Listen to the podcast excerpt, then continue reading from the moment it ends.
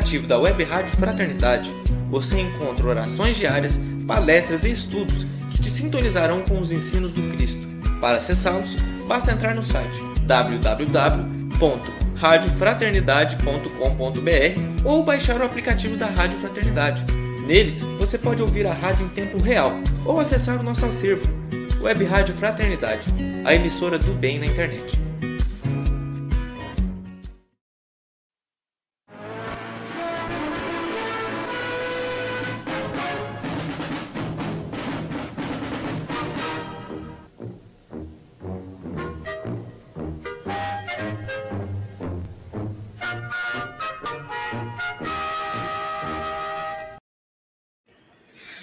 Muito boa noite, ouvintes, internautas espalhados pelo Brasil e pelo mundo. É uma alegria receber vocês aqui mais uma vez para esta edição de número 119 do programa Pinga Fogo. Sejam todos muito bem-vindos. Muito boa noite, é, Divina. Boa noite, Rubens. Boa noite, queridos irmãos. Boa noite, Jorge. Boa noite, Sâmia. Que Deus possa envolver a todos nós neste momento tão sublime, né? Que é este pinga-fogo, esse momento tão envolvente, né? Que a gente aprende tanto. Muito boa noite, Jorge. Muito boa noite, Sâmia. Alegria recebê-los aqui mais uma vez para o Pinga Fogo. Boa noite, Rubens. Olá, boa noite, Divina. Boa noite, Elahá e a todos os nossos irmãos nesse mês dos pais. É uma alegria estar aqui novamente. Boa noite, Sâmia. Primeiro as mulheres. Boa noite, Divina. E já que as mulheres primeiro, Boa noite, minha caneca. Eu recebi uma caneca maravilhosa aqui do Café com Kardec, aí. Nascer, viver, renascer, progredir sempre, tal é a lei. Boa noite e boa noite, Rubens. Sejamos todos muito bem-vindos para esse nosso momento de aprendizado à luz da doutrina espírita e Quero mandar uma boa noite muito especial para Macapá, que está presente aqui, Fernandes Barroso, está com a gente hoje. Então, já que temos que mandar um, uma notícia para o outro lado do mundo, o outro lado do planeta, que é Macapá, então seja todo, sejamos todos muito. É, é acima da linha do Equador, é o outro lado do mundo. Pensando. É.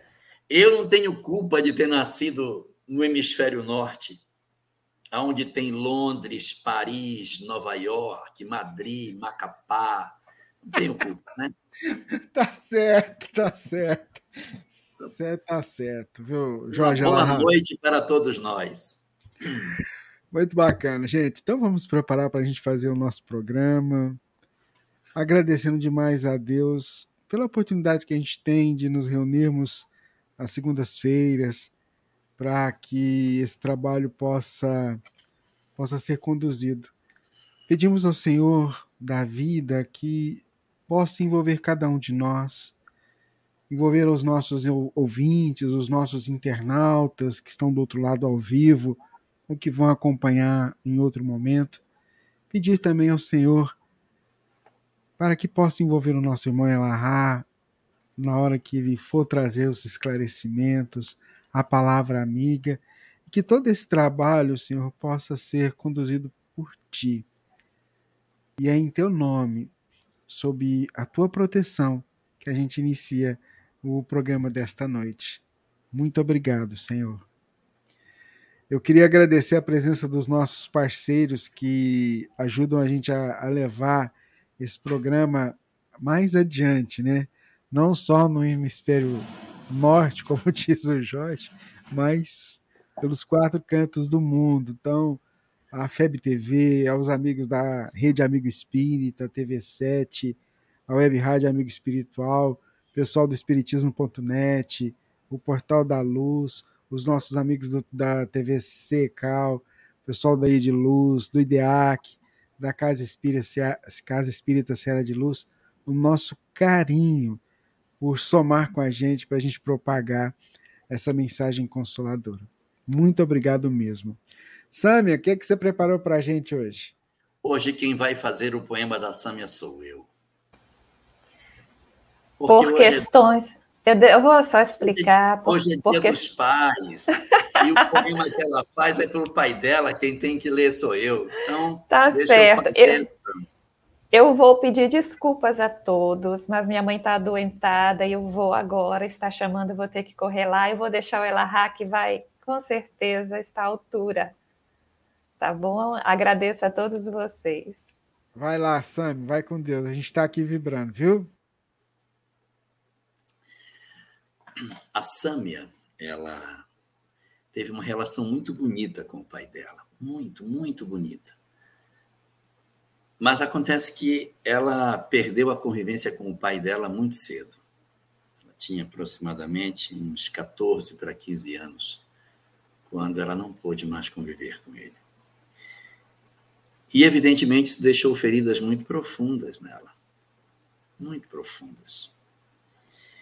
E essas feridas, elas fizeram com que ela passasse boa parte da existência entristecida pela ausência do pai na vida dela.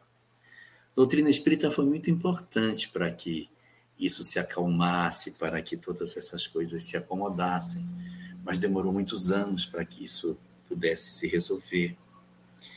E até mesmo que ela pudesse é, encontrar uma explicação para todas essas coisas e a história do próprio pai dela. Então ela resolveu fazer um soneto em homenagem ao pai dela. O soneto, como todos nós sabemos, é um poema que tem apenas 14 versos.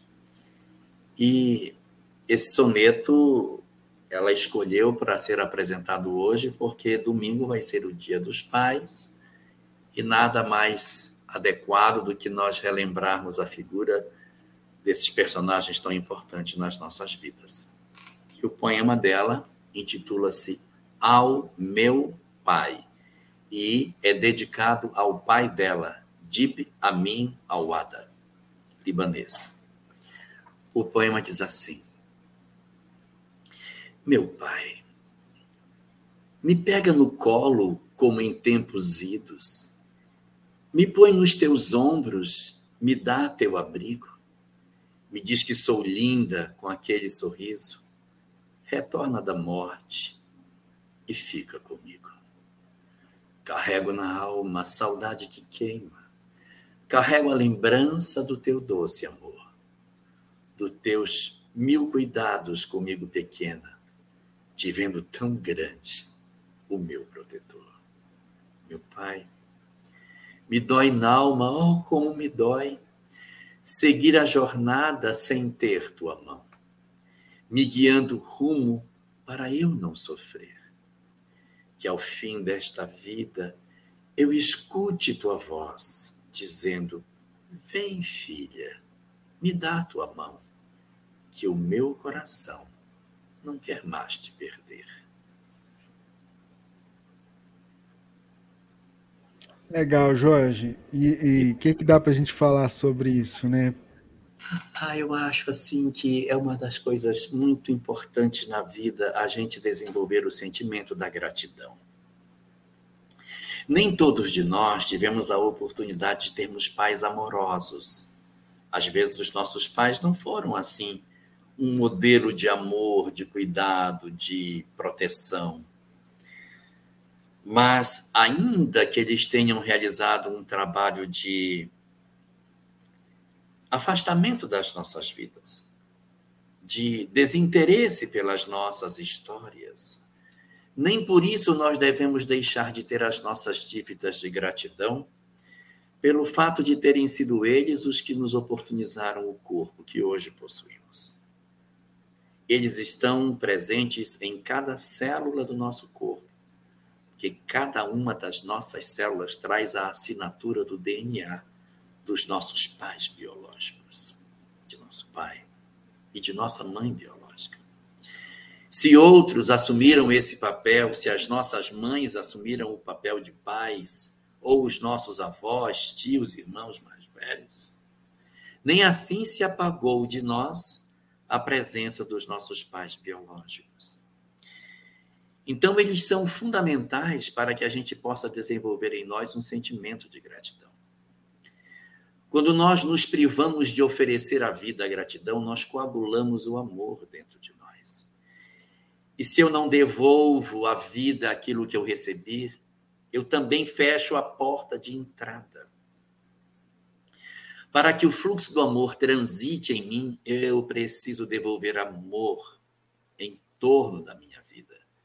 Devolver amor àqueles que, de certa maneira, estiveram diretamente ligados ao meu renascimento ainda que eles tenham sido frios, indiferentes, amargos, tenham nos abandonado, nem assim as nossas vidas encontrariam justificativas para um processo de ruptura, mas sim para um exercício de amor, para a compreensão da fragilidade do outro, entendimento da pequenez, que muitas vezes nos acompanha, porque nossos pais são muitas vezes vítimas de um processo educacional ainda mais frágil recebido dos nossos avós.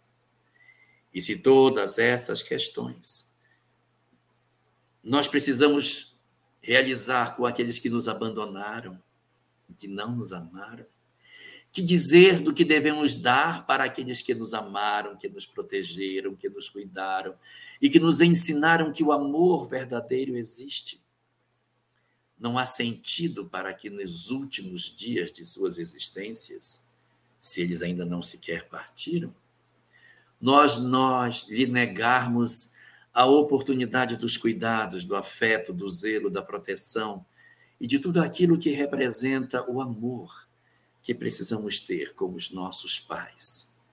Amorosos ou não, cuidadores ou não, a assinatura deles em nós é a assinatura de Deus, clamando para que nós sejamos gratos à vida, para que nós façamos fluir em nós os sentimentos positivos, para que o amor encha as nossas almas de vida e nós deixemos de viver no aspecto sombrio do desamor e descobramos a paz que decorre da nossa entrega de afeto àqueles mesmo que de repente nem nos deram o afeto que a gente achou que precisava.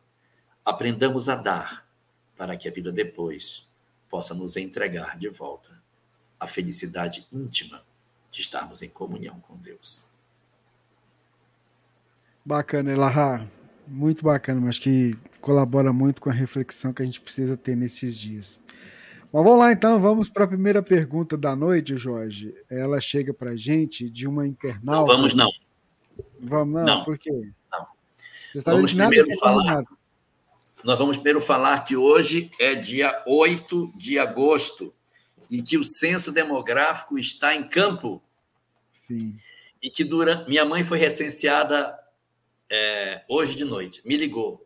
Meu filho, a mocinha veio aqui em casa. E hum. para ela caiu o formulário que pergunta a religião.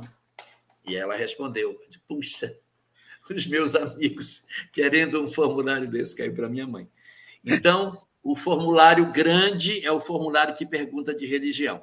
Se esse formulário cair na nossa residência, responda que você é espírita, se você se sentir à vontade para isso. Declare-se espírita para o IBGE, para a gente contabilizar direitinho todas as pessoas que no Brasil inteiro possuem essa opção em termos de doutrina. Engraçado, Agora, semana, Semana passada eu também fui recenseado. Eu estava terminando de editar o vídeo que você falava lá, tocou a campainha. Eu fui lá ver a moça do IBGE. Eu falei, é o formulário completo? Não, é o simples. Eu falei, ah, tudo bem, vamos lá, manda ver. Rapidinho, né? Rapidinho. É rapidinho. Muito bacana. Então vamos lá, Jorge. Vamos É, lá. Quando é, é, essa, essa, essa internauta pergunta assim: num grupo pequeno de desobsessão, se um dos médiums der passagem a quatro ou cinco desencarnados, o médium está obsidiado? Olha, é, não, a gente não existe um número rigoroso de, de comunicações para que se possa dar numa, numa mesa mediúnica. Existem algumas é, mesas, alguns grupos mediúnicos que orientam que as comunicações sejam duas por médium, mas isso não é uma, uma regra rígida. Isso é muito mais utilizado no sentido de disciplinar para que é, todos possam dar passividade. Imagina se tem uma mesa com com oito médiums. Se todo mundo for dar quatro passividades, vai ficar difícil de você conseguir disciplinar as manifestações.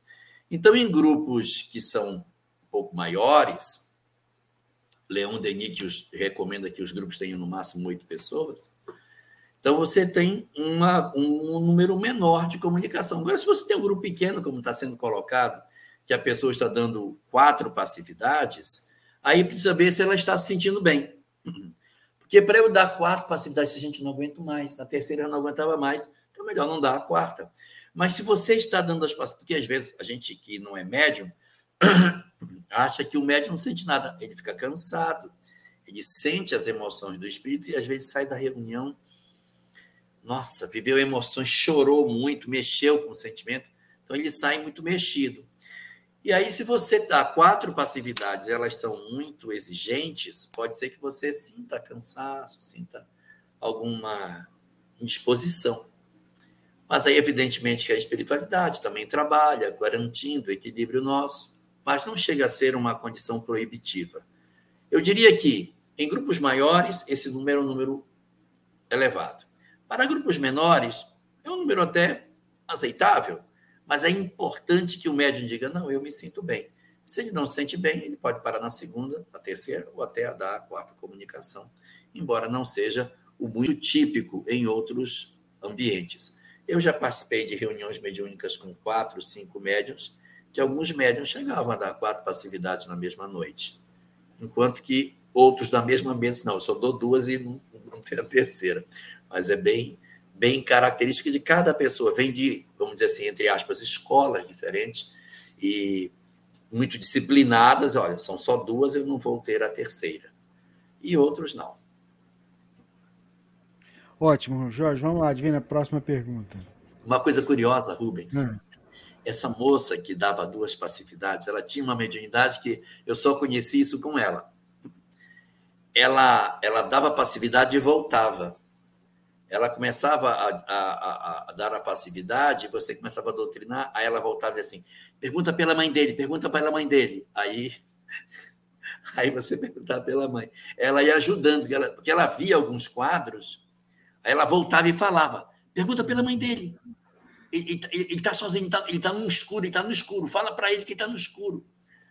Então era bem curioso essa mediunidade Interessante. dela. Interessante. É.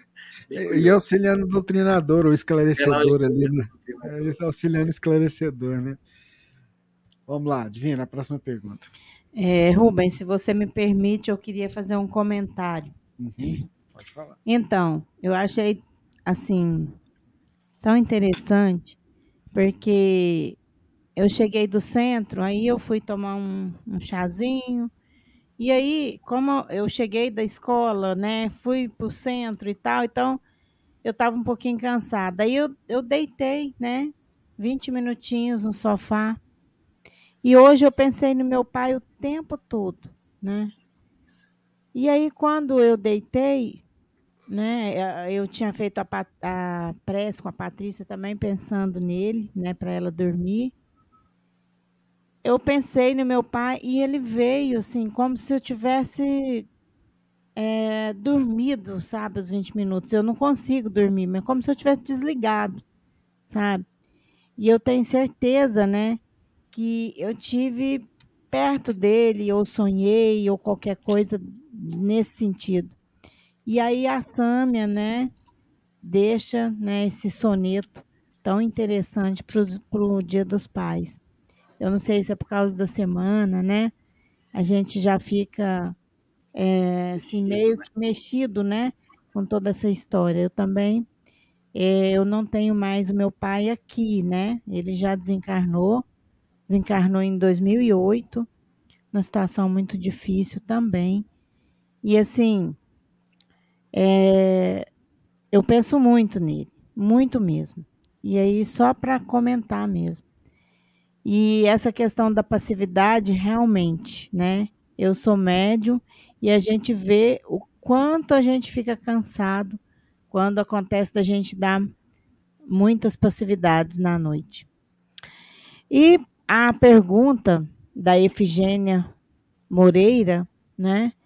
Ela quer saber, Jorge, é, o período de vida de Jesus, se você pudesse falar um pouco de, dos 13 aos 33 anos, se você tem alguma informação sobre isso. Bom, é, a informação que a gente tem sobre esse período chamado dos 13 aos 30, que é um período que considera-se que Jesus talvez tenha saído da região da Galileia e tenha viajado, porque não existem é, informações mais precisas sobre esse período da vida dele, realmente é, não há muita informação sobre esse período nas obras oficiais, que seriam, no caso, os evangelhos. O que nós temos é o evangelho de Lucas, no seu capítulo 3, finalzinho, os últimos versículos do capítulo 3, que é após aquela ida de Jesus ao templo de Jerusalém, aquela coisa toda que a gente conhece.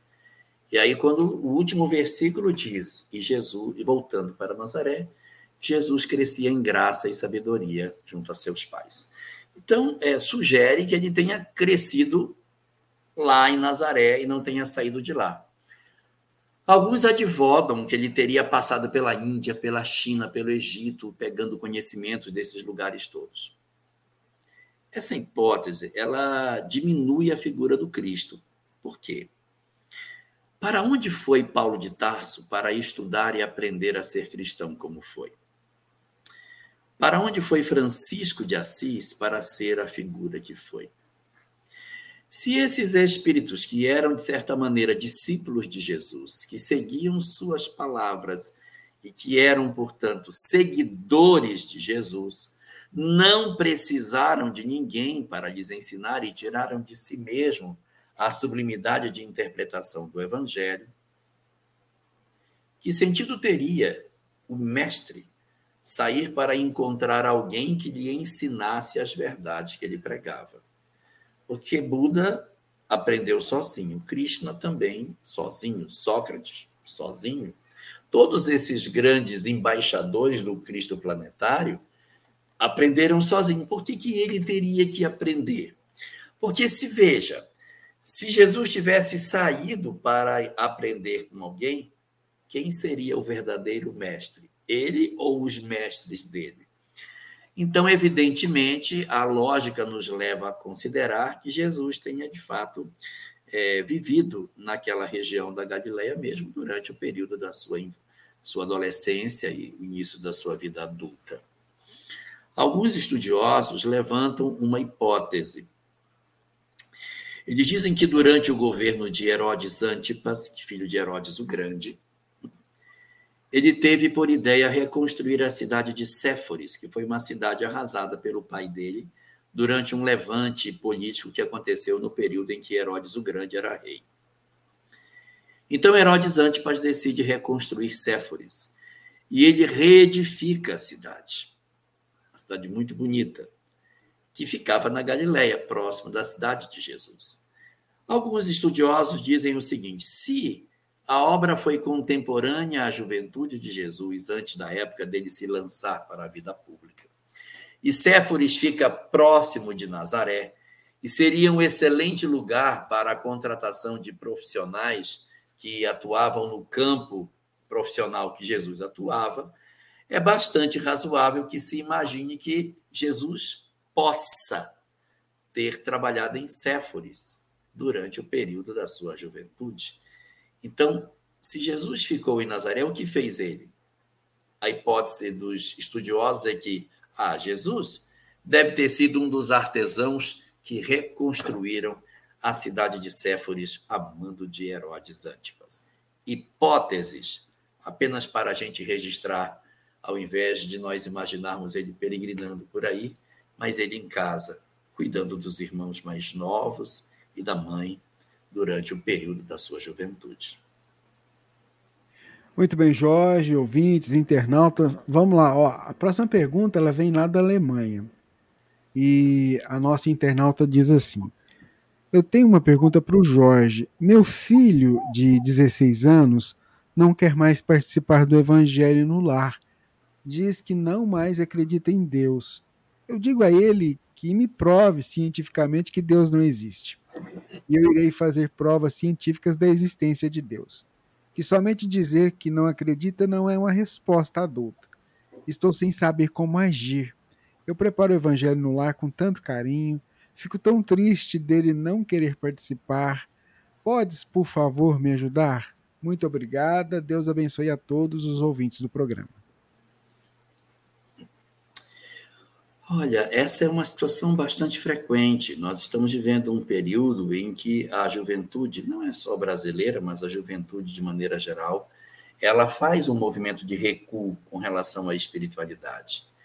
Existe na nossa situação presente muitas ideologias que sugerem o ateísmo, sugerem a desconstrução dos valores espirituais em função das regras, em função das uh, limitações de conduta que, de certa maneira, o conhecimento espiritual, a compreensão da existência de Deus e, consequentemente, de suas leis, ditaria para as pessoas. Ao você tirar Deus do cenário, você tira as leis também, você tira as regras. Então, a pessoa se sente muito mais livre para dizer: não, não existe Deus que não existe regra. Eu quero fazer o que eu quiser. Existindo Deus, existem regras, existem limitações, existem amarras que, de certa maneira, impedem que muitas das coisas que eu gostaria de fazer eu não possa mais executar em função dessa crença.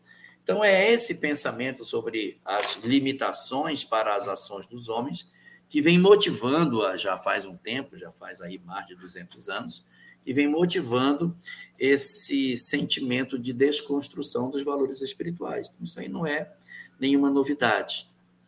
Agora, o que a gente vem observando, eu não posso falar isso da Alemanha, porque não conheço a sociedade alemã, mas é, pelo que eu vejo existe uma onda de ateísmo que assola a Europa de maneira muito intensa.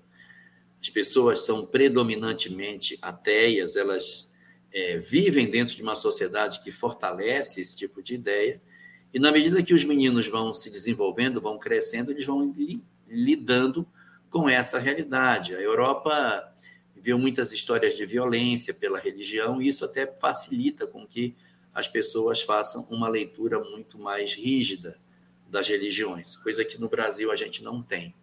No Brasil, o fenômeno, e aí pelo IBGE posso afirmar isso para vocês, é um movimento de vai e vem.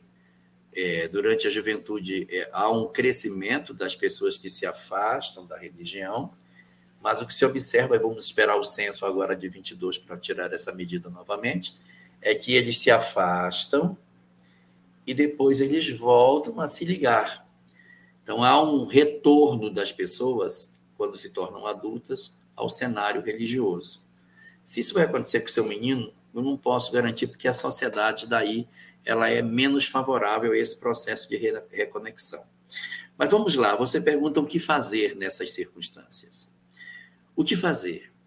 Se você insistir, e tem 16 anos, você corre o risco de perdê-lo que à medida que você o constrange, você acaba criando uma, uma predisposição para que ele se sinta obrigado e isso não vai fazer bem a ele.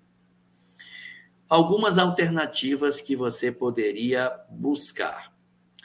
É, um, você poderia, por exemplo, utilizar um, um segundo, uma segunda reunião na casa, é uma hipótese, uma segunda reunião na casa, sem o nome do evangelho. Sem o nome de evangelho. Porque de repente fala, ah, evangelho, evangelho, Jesus, Jesus, religião, não quero religião, não quero Deus.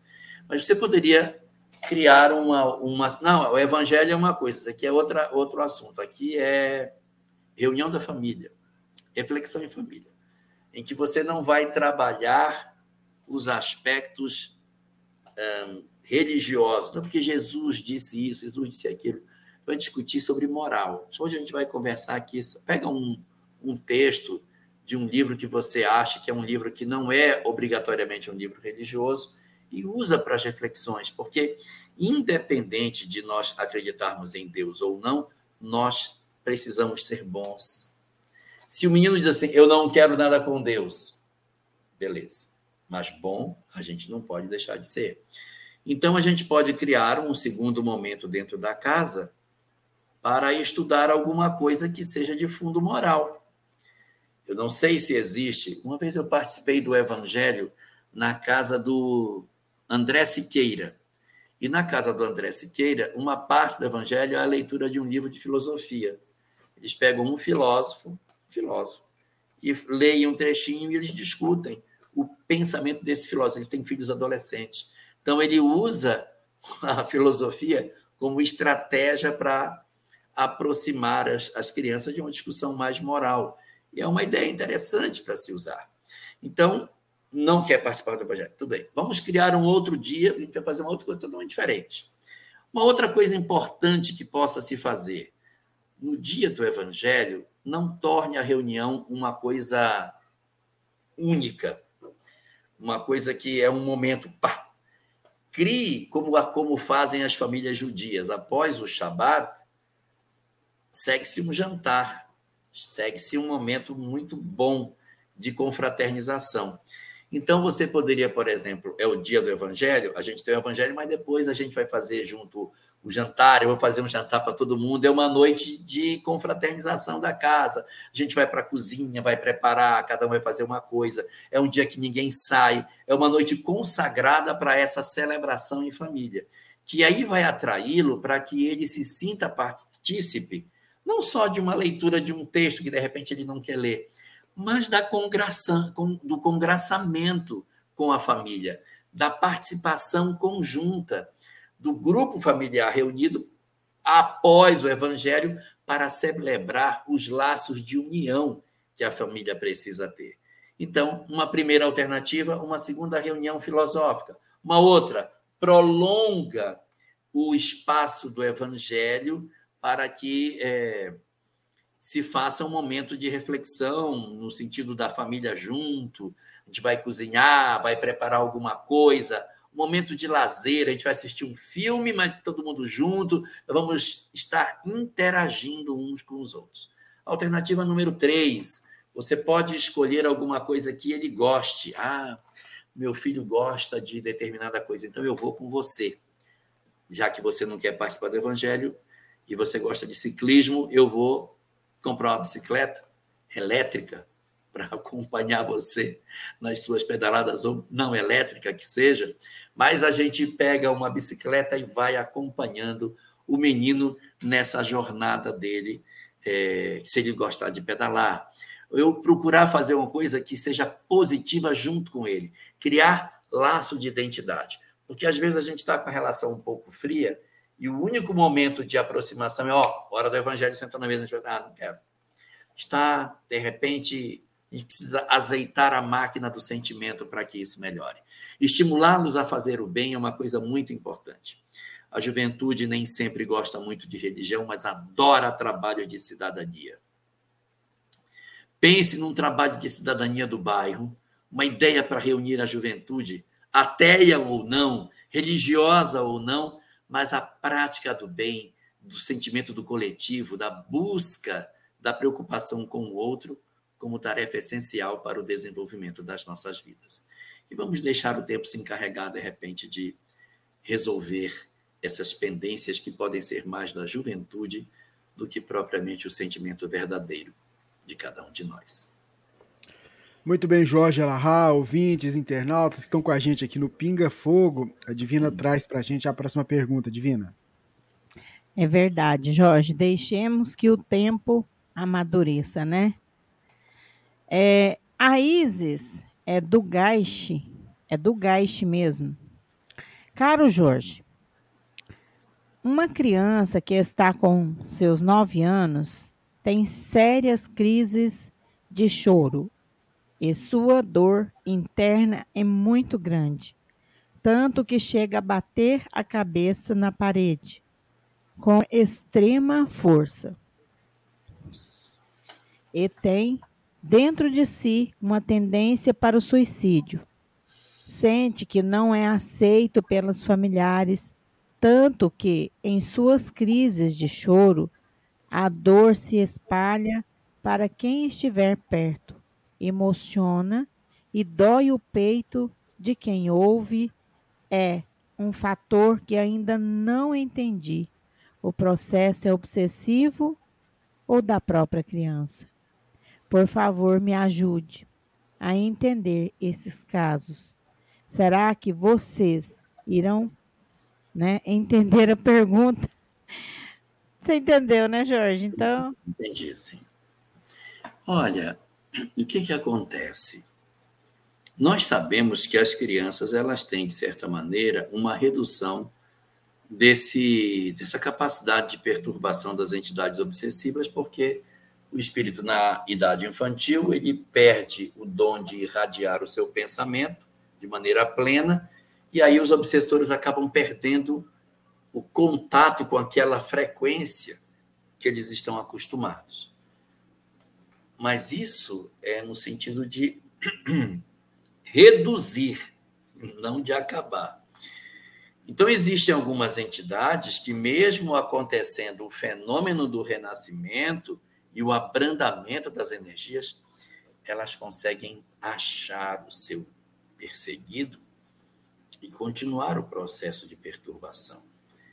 Nessas circunstâncias, portanto, o menino que você está citando, ele muito provavelmente está envolvido com questões de perturbação espiritual que sugerem esse, essa conduta, né? esse processo. Agora, evidentemente que esse a gente não pode dizer, ah, são os obsessores que fazem isso, porque o obsessor, na verdade, ele apenas estimula que se faça. O espírito acolhe e pratica o que os espíritos lhe sugerem. Então, não, não podemos esquecer que existe sim uma componente importantíssima relacionada com o menino, que é dele. Então, há uma parte que é dele os espíritos potencializam o sentimento que é dele, ampliando isso. Mas mais importante do que o entendimento desse mecanismo, que é híbrido, ou seja, há uma componente minha potencializada por um processo de perturbação espiritual, é fundamental que a gente não se prenda só no entendimento do mecanismo mas nas possíveis formas que a gente tem de tentar minorar esse sofrimento. Um culto do evangelho no lar é uma tarefa inadiável para esse processo. Porque o culto do evangelho no lar vai facilitar o atendimento às entidades que estão ali. A gente não vai fazer o culto do evangelho com um objetivo mediúnico, como meu Deus, leve os espíritos aqui. Não é esse o sentido. A gente vai fazer por amor, por sentimento de amor, para iluminar como quem acende uma lâmpada num quarto escuro. E deixa que a energia positiva trabalhe, ela vai trabalhar.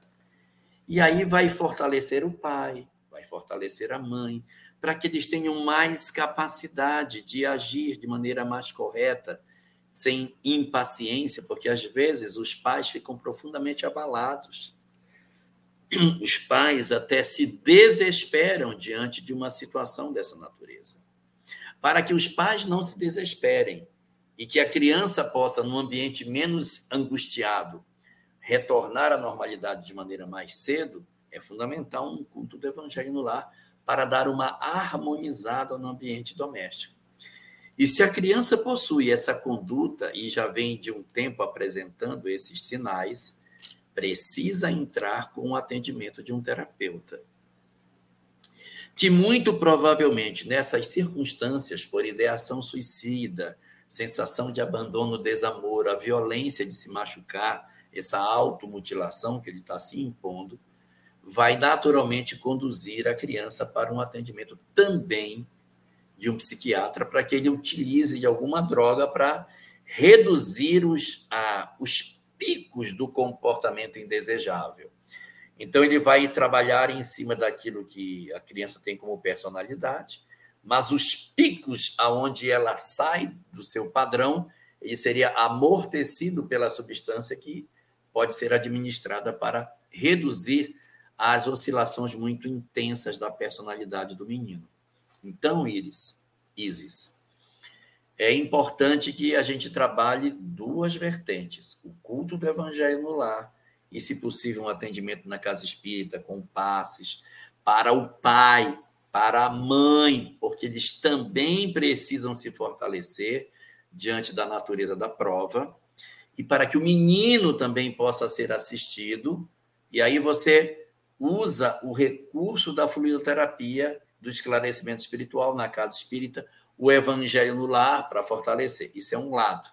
Mas o outro lado da terapia é muito importante, porque o terapeuta vai ajudar os pais a lidarem melhor com essa realidade e o psiquiatra vai ajudar com a medicação, que vai, vai facilitar com que o menino possua crises menos intensas e mais espaçadas, facilitando a convivência enquanto ele amadurece para compreender a vida melhor e, de repente, conseguir manter um equilíbrio mais satisfatório sobre suas emoções.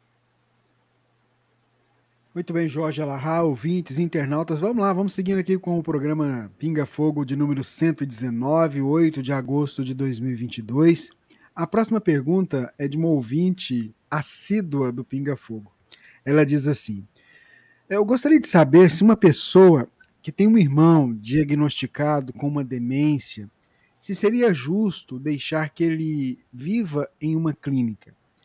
Devemos, pela lei divina, estar com ele em casa, sermos é, nós a cuidar. Temos medo de não saber lidar com esse problema e temos medo de causar mais dor. Seria melhor tê-lo conosco e contar com a ajuda de profissionais? Quero saber o que traria conforto para ele.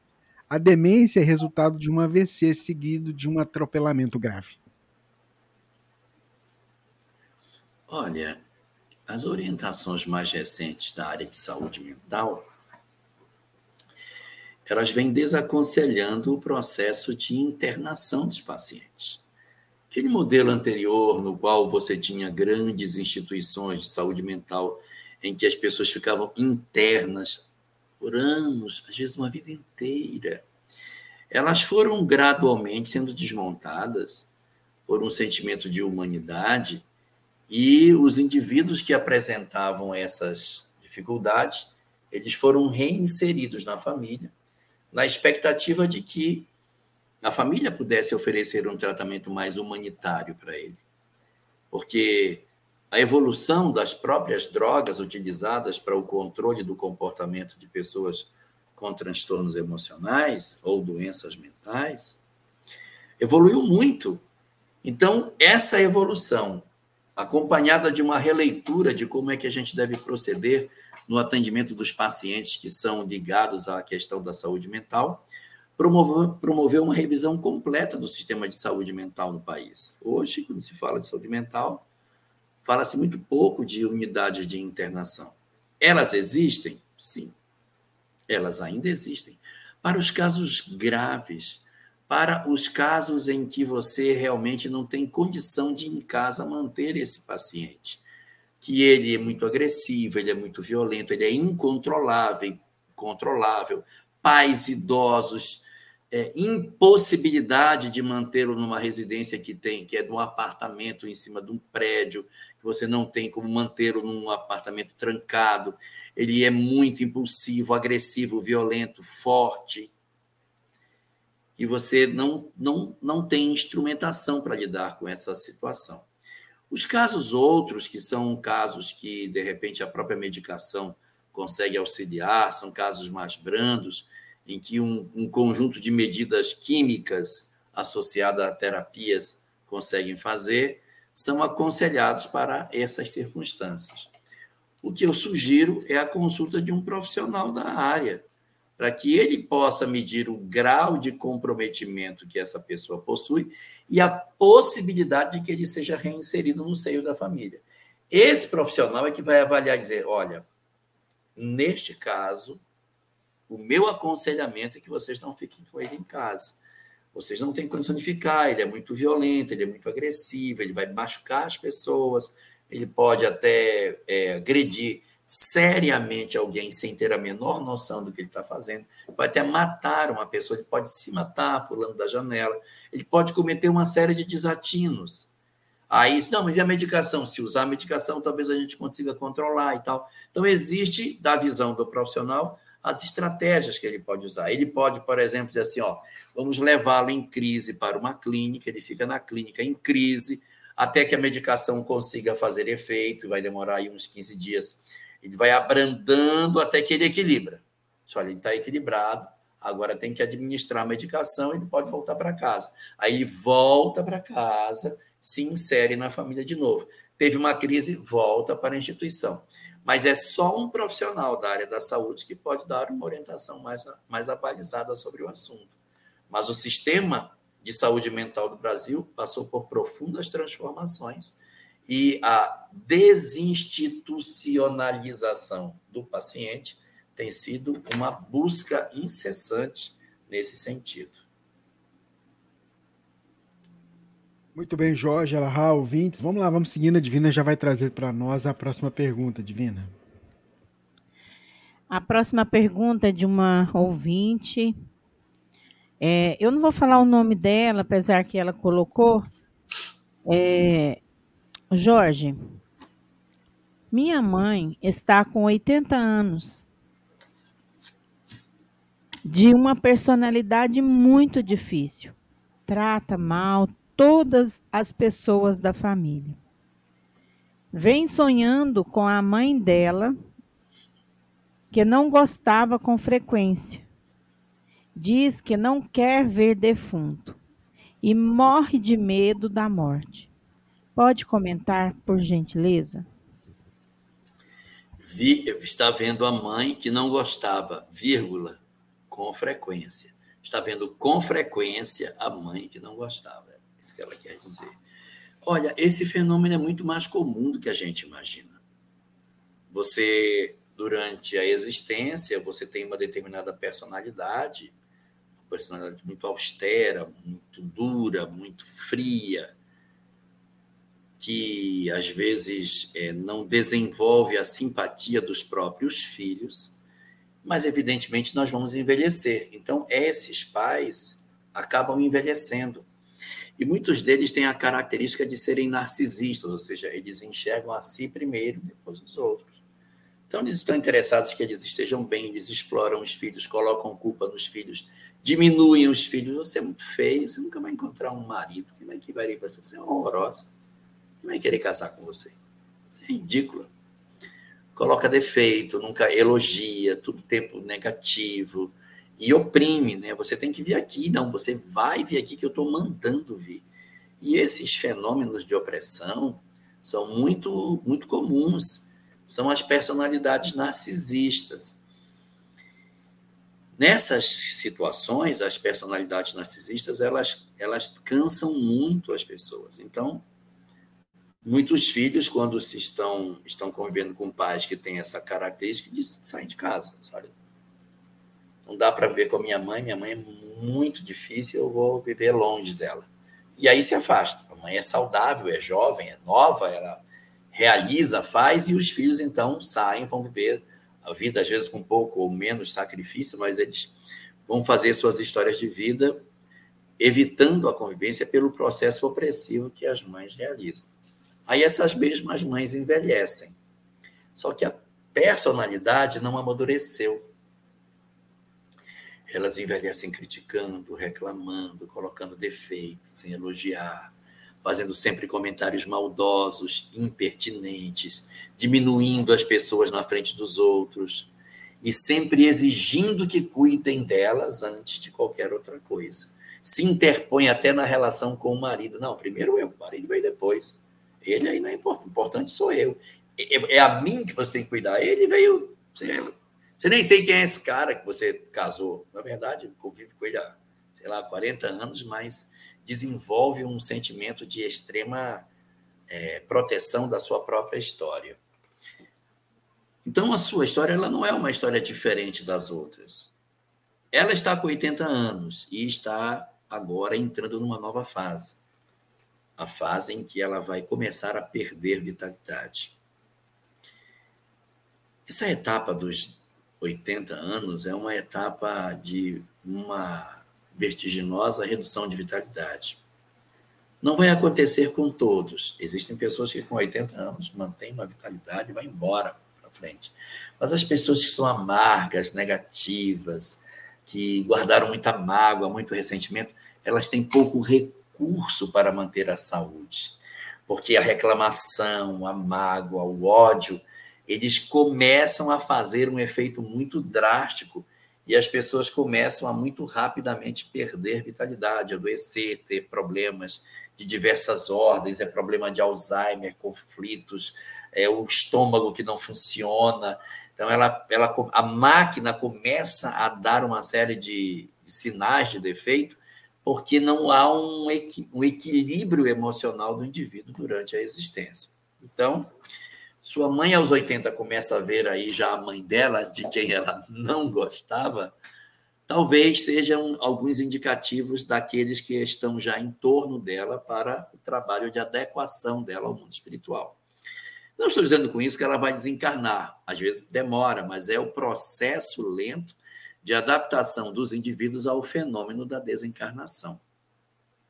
Por isso, a gente vê muitas vezes pessoas que em certa idade, é, começam a aceleradamente perder vitalidade.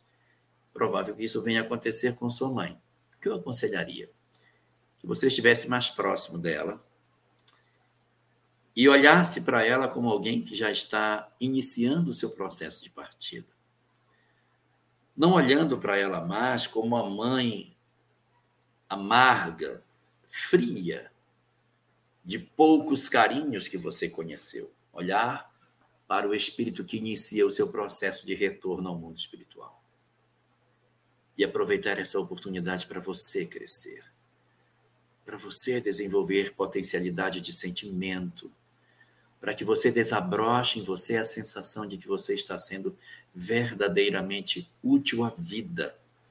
Pela chamada que a vida está lhe fazendo, para que você devolva a gratidão para quem não lhe deu amor, mas que você precisa dar.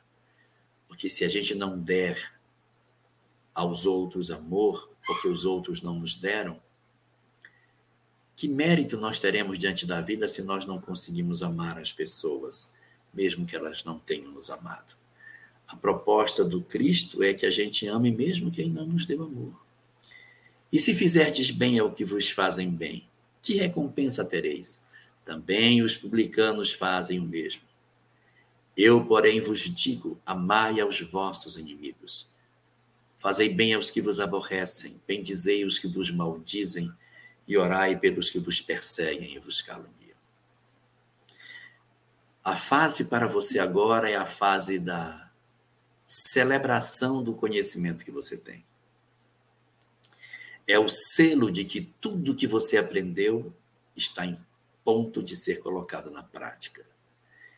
Olhar para ela não mais do mesmo jeito, mas como uma irmã que precisa de amparo nos momentos finais. Continua amarga, continua, mas agora eu estou no controle e eu não vou mais me permitir receber os comandos de diminuição, de rebaixamento, e vou olhar aquilo como uma doença, como alguém que é doente, e não como alguém que está, está cheio de verdades.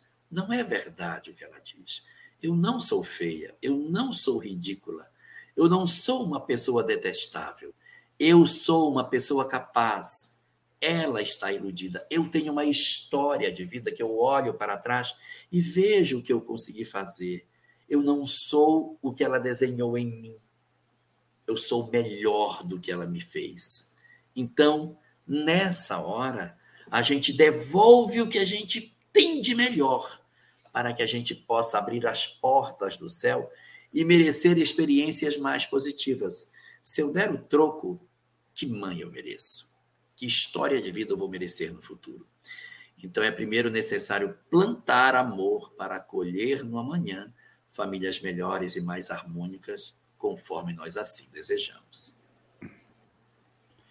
Muito bem, Jorge. É interessante essa colocação que faz a gente parar para pensar no significado que tem esse processo reencarnatório de cada um de nós, né? Como é que a lei divina possibilita que a gente vá aprendendo a cada experiência, né? E aquilo que a gente tanto almeja é preciso que a gente também cultive, né? Você não pode desejar um pé de laranja se você não plantar o, o pé de laranja que vai fornecer a fruta laranja, né? Então é, você é, precisa. E, vai, existe, existe. Uma, existe uma coisa Rubens. É, é a, a, vida, ela vai chegar uma hora que ela vai nos cobrar esse exercício. Uhum. Esse, ah, eu queria tanto evoluir, eu queria tanto ser um espírito. Aí a hora. Então, é. a vida vai trazer essas oportunidades. Quem é você? Como diz André Luiz, é a hora, a hora grave que nos revela. Então, é nessa hora aí grave que a gente vai revelar quem nós somos. Porque é à medida que a gente exercitar o amor nos nossos dias, nós estamos dizendo, na verdade, quem somos nós, o que é que a gente de fato é, veio buscar na existência que a gente está vivendo. Né? Isso mesmo. Então vamos lá, a próxima pergunta, Jorge, ela vem da, do Paulo Rogério, que, que ele quer saber o seguinte: Jorge, como entender o que está escrito em Mateus 28? É Paulo Rogério José? Não. É Paulo, Paulo, Rogério da Costa. Então não é. Então não é, o, não é esse que você está imaginando aí. Jorge, como entender o que está escrito em Mateus 28, 19? Batizai-vos em nome do Pai, do Filho e do Espírito Santo. Então, a gente tem dentro do Evangelho algumas colocações bem interessantes sobre isso. Porque no Evangelho de Lucas, comenta que quando Jesus aparece, o João o Batista diz assim: Este é o Messias. Ele não vos batizará com água, ele vos batizará com o fogo e com o Espírito Santo. Então, Jesus, na verdade, batizava, mas com o fogo e com o Espírito Santo, e não com água. Eu acho que é o capítulo 4 do Evangelho de João, o primeiro versículo, que diz: Jesus não batizava as pessoas. Eu acho que é o capítulo. João, capítulo 4, versículo 1. Que João, Jesus não batizava. Então, Jesus batizava as pessoas com o quê? Com o fogo e com o Espírito Santo. O que seria esse fogo e esse Espírito Santo? O fogo, sempre no Evangelho, é a representação do sofrimento, da dor, de todos esses processos que a gente passa, que nos fazem sofrer. E essa definição está no Evangelho de Mateus, no capítulo 13, quando ele conta a parábola do semeador, que tem o sol que vem e queima, e pergunta: o que é o sol? O sol, o calor, fogo é a dor, que quando vem queima. Então, o fogo é, a, é o símbolo da purificação. Você pega um metal, você derrete no fogo para purificar o metal. O fogo é aquilo que arde, faz doer, mas purifica. Esse é o fogo. Então, Jesus batizava com fogo, significando as experiências, o lidar com as dores, você ter uma mãe que já está com 80 anos e que continua ainda sendo difícil. Você passar pelos processos da solidão, da tristeza, da sensação do abandono. Então, essas histórias são o batismo do fogo, as experiências dolorosas da vida para despertar as virtudes do Espírito.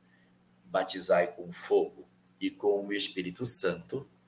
O Espírito Santo é o Espírito Santo, o Espírito já santo, o Espírito que se santificou. Então, o Espírito Santo é a comunhão das entidades que já se santificaram.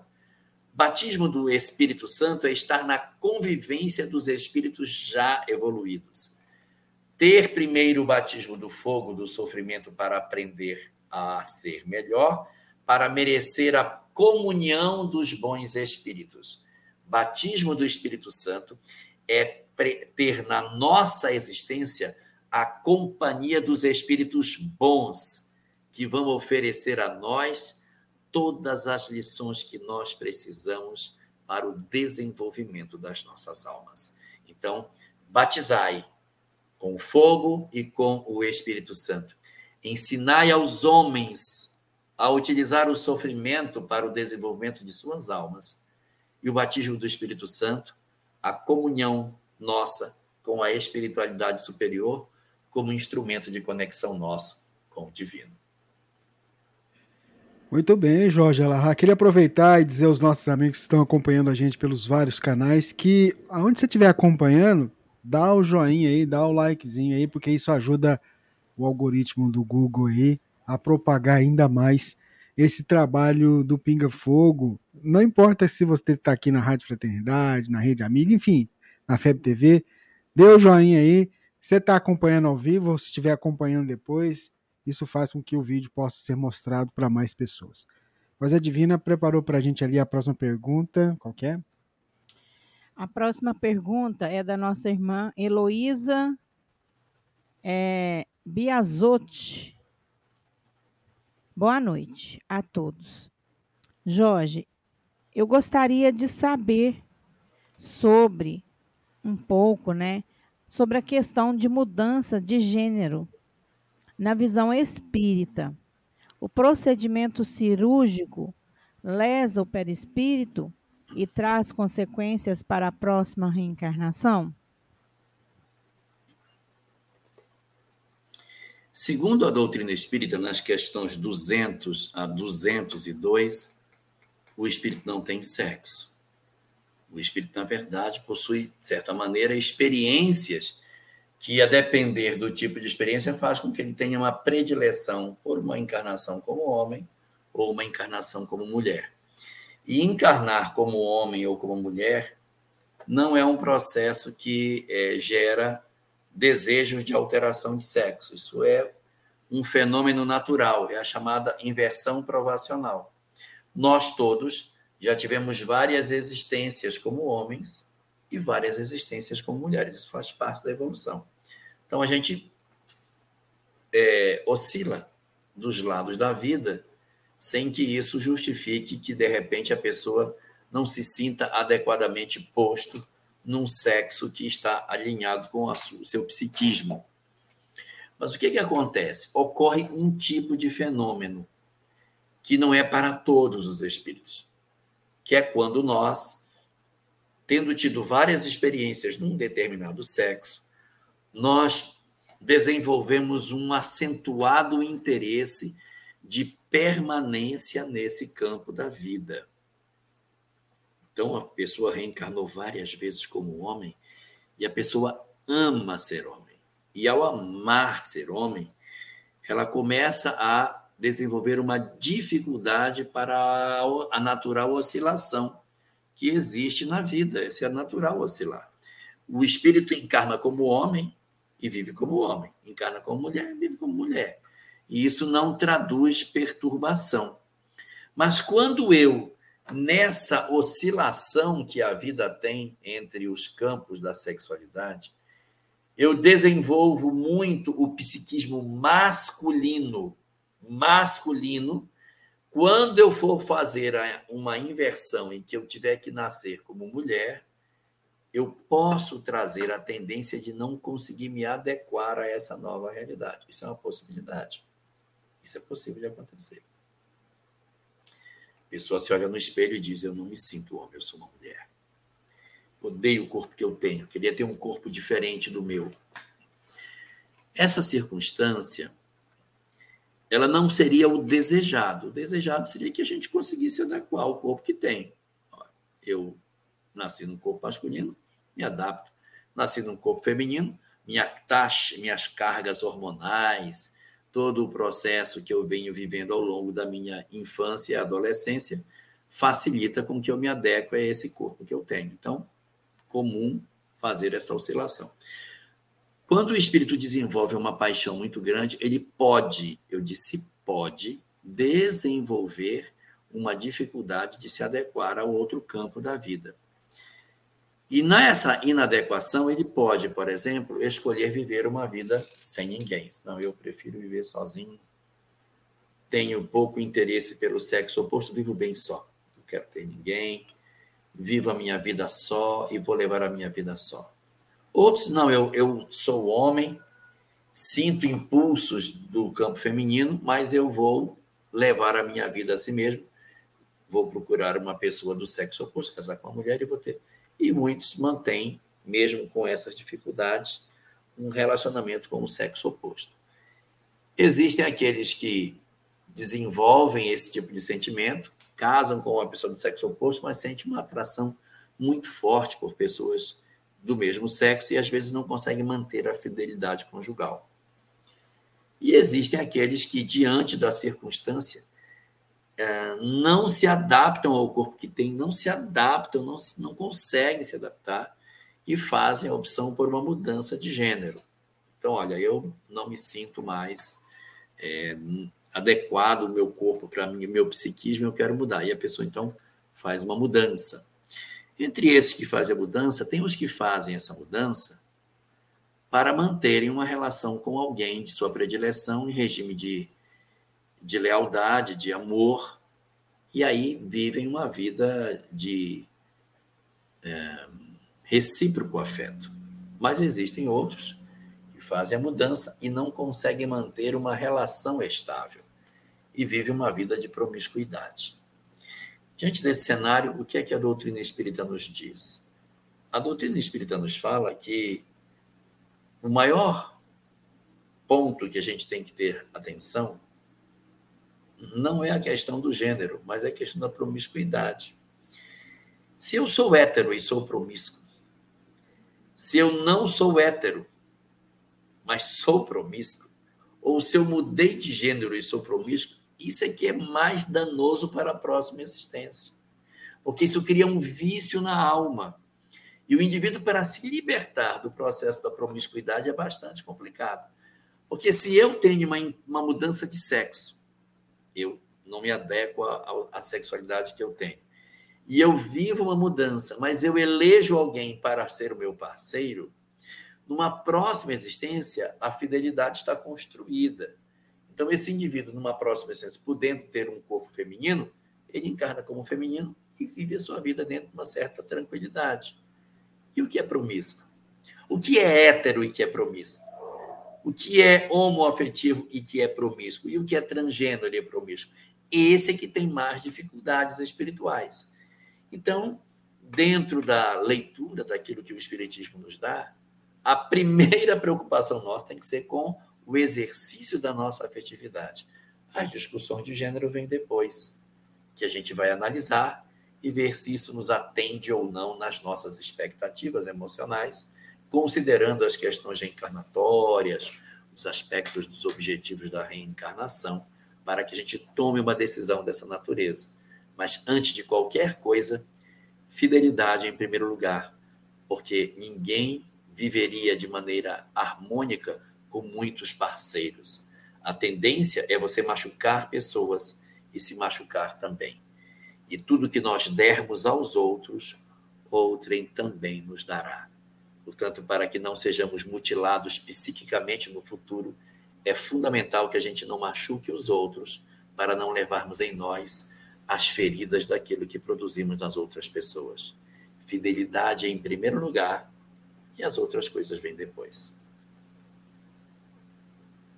Muito bem, Jorge, ouvintes, internautas que estão conosco acompanhando o Pinga Fogo, edição número 119, 8 de agosto de 2022. A próxima pergunta, Jorge, ela vem de uma ouvinte internauta que está nos acompanhando e passou por uma dificuldade esses dias. Ela diz assim: Minha irmã tomou uma é. grande quantidade. Tá me ouvindo? Estou ouvindo. Eu queria só responder aqui uma pergunta para o Adolfo Vec do Vale. Eu falo, pode responder. não vai... há na, na obra de Kardec não há nenhuma referência a homossexualismo. Essa expressão homossexualismo ela já não é mais usada, usa-se hoje homossexualidade, que é a ideia de homossexualismo dá a tendência de imaginar que seja uma doença. Então, não, realmente não existe nenhuma é, referência à homossexualidade. Nós temos as referências sobre igualdade de direitos do homem e da mulher na lei de igualdade. E temos nas questões 200 a 202 as discussões que dizem que o espírito não tem predileção de sexo. Agora, é, as questões sobre homossexualidade a gente encontra em várias obras.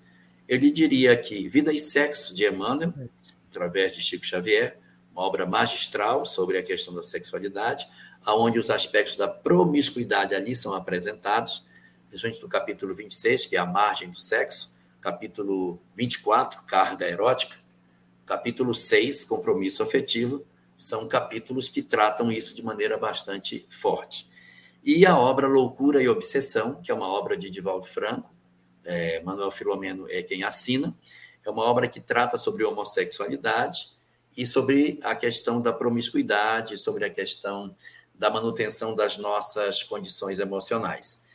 Não sei a edição de hoje, mas na edição antiga, página 296 dessa obra, é, Loucura e Obsessão, trazia um comentário muito bom sobre a questão de nós nos reservarmos, nos preservarmos a manutenção da nossa integridade emocional para que a gente possa manter o equilíbrio das nossas emoções.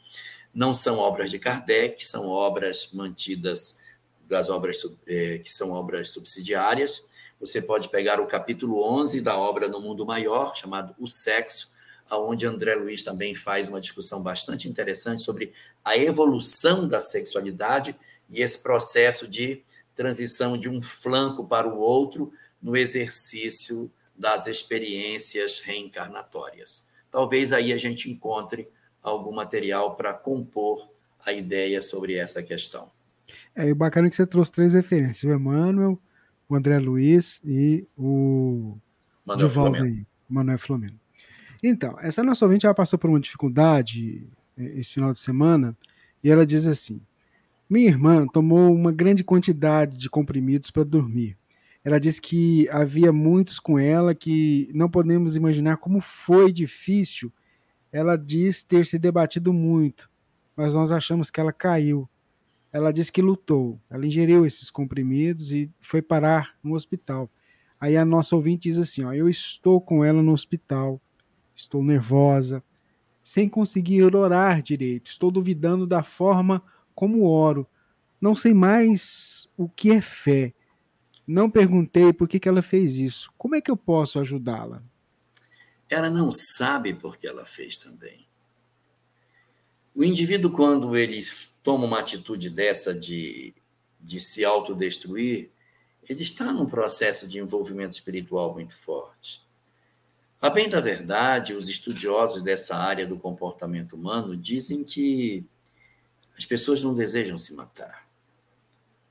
As pessoas querem, na verdade, é matar a sua dor e não o corpo. Não querem se matar, querem matar a dor. Só que a dor está tão enraizada na pessoa, ela está tão conectada na intimidade dela que ela não consegue separar a dor dela própria. Então, na expectativa de exterminar a dor, ela se mata. Na crença de que a vida é somente matéria. Sua irmã não vai saber lhe dar a resposta. Ela vai dizer: não sei. Eu não consigo explicar. Sabe por quê? A pessoa é tomada por um tamanho pânico, um tamanho desespero, uma tamanha angústia que ela não consegue nem definir. E é essa angústia que vem como se fosse uma onda que nos toma é que faz você, no momento de impulso, realizar o que a gente faz na direção do suicídio. É como alguém que tem uma, um acesso de cólera. A pessoa tenta se controlar, de repente ela não consegue, ela dá um tapa na mesa e avança na pessoa. Eu tentei me controlar, mas eu não consegui. Existe algo que como que me toma e eu não consigo ter racionalidade na minha ação. A mesma coisa acontece nos processos de dor. Pessoas que fazem essas experiências que a sua irmã está é, tá colocando, elas sentem uma dor física, dói física, aqui no meio do peito, dói, como se estivesse algo fisicamente entrando. A depressão, nos casos mais graves, ela dói dentro do peito, como se tivesse algo esmagando o coração. Há uma contração da musculatura e a pessoa sente muita dor, muita dor. uma tristeza quase que infinita. E o desejo dela é suprimir esse estado de sofrimento que ela está. Não adianta você perguntar para ela que ela não vai saber explicar. Você vai ficar, por que você fez isso? Você é louca. Você não vê mamãe como ficou. Você está pensando que você não vai, é, você vai fazer isso e não vai deixar dor para nós? Vamos sofrer demais. Você sabe? Ela sabe. Ela sabe. Não consegue reagir. A forma mais adequada aqui é saber que ela tem essa fragilidade e fortalecer dentro dela a certeza de que ela é amada. Não é validar o comportamento nem dar estímulo reforçador. Olha, eu tentei me matar, ficou todo mundo querendo cuidar de mim. Não. Mas é levar a pessoa para um trabalho onde ela consiga descobrir que ela é importante, que ela acha que ela tem importância. E ninguém vai sentir a falta dela. Dentro dessa percepção, a gente vai notar que as pessoas, muitas vezes, elas sentem muito, muita dor porque elas se acham inúteis. Descubra, e você tem como descobrir, algo que você possa engajar sua irmã para que ela se sinta útil, cuidando de pessoas ou de animais, fazendo algo que ela diga: Nossa, eu vou fazer falta, eu sou importante para as pessoas. Não é você dizer para ela: Olha, você é importante, porque isso não, não não tem função. Eu tenho que me convencer dentro de mim mesmo, não é o outro me dizendo. Eu tenho que desenvolver convencimento de que minha vida é importante. Levá-la para visitar um hospital, não com o sentimento de punição. Olha aqui quem sofre mais, é que está sofrendo, não é você não. Não é isso. Mas leve ela no hospital para ela ficar próximo de um paciente que está doente, para ela saber que ela ajuda, lendo uma página, chamando a enfermeira porque o soro está acabando, ajudando a pessoa a levantar para ir no banheiro, fazendo companhia, estando com ela quando ela diz: pega aquilo para mim. Puxa, muito obrigado. Diz, Nossa, fui útil. Que as pessoas estavam ali, ela não teria como pegar aquele livro, ela não teria como ir no banheiro, ela não tinha ninguém para avisar a enfermeira. Eu sou útil, eu sou importante. É essa a sensação de reinserção do indivíduo na vida que é fundamental para o processo de desenvolvimento nosso. O que acontece com pessoas que estão nessa condição é que elas estão, na verdade, sofrendo de um mal chamado vazio existencial. A vida delas está vazia, não tem nada dentro. Está vazio. Como é que a gente combate vazio existencial? Enchendo o vazio existencial. A gente vai pegando as coisas e vai botando dentro para encher a vida dela, entendeu? Tudo que você tiver, você pega, você bota, vai enchendo, vai enriquecendo a vida dela com o que você tem, para que a vida dela fique cheia. E aí você vai vai inserindo aí, ó. Tem que encher. Se há vazio existencial, nós temos que encher essa vida de coisas que ela sinta que é importante. Eu sou importante. E essa é uma tarefa de nós que vivemos ao lado de pessoas que são depressivas. É fácil? Não é fácil. Porque a pessoa tem dificuldade até de se convencer disso. Mas nosso papel é tentar despertar no outro a sensação de que sim, ela tem importância para os outros. Muito bem, Jorge Alarra. Muito bem. Vamos lá, Divina traz pra gente a próxima pergunta, Divina. Você quer tomar água? Tem um pouquinho aqui. Ainda tem um olha, pouquinho. Olha. Eu tô, com pouca, eu tô com pouca água aqui em casa. Tadinho.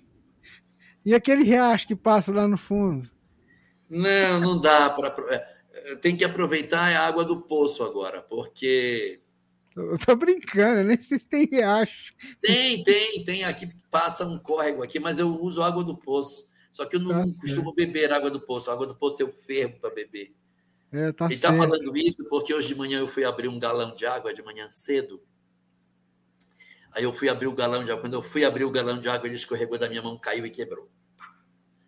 Espalhou 20 litros de água na casa inteira.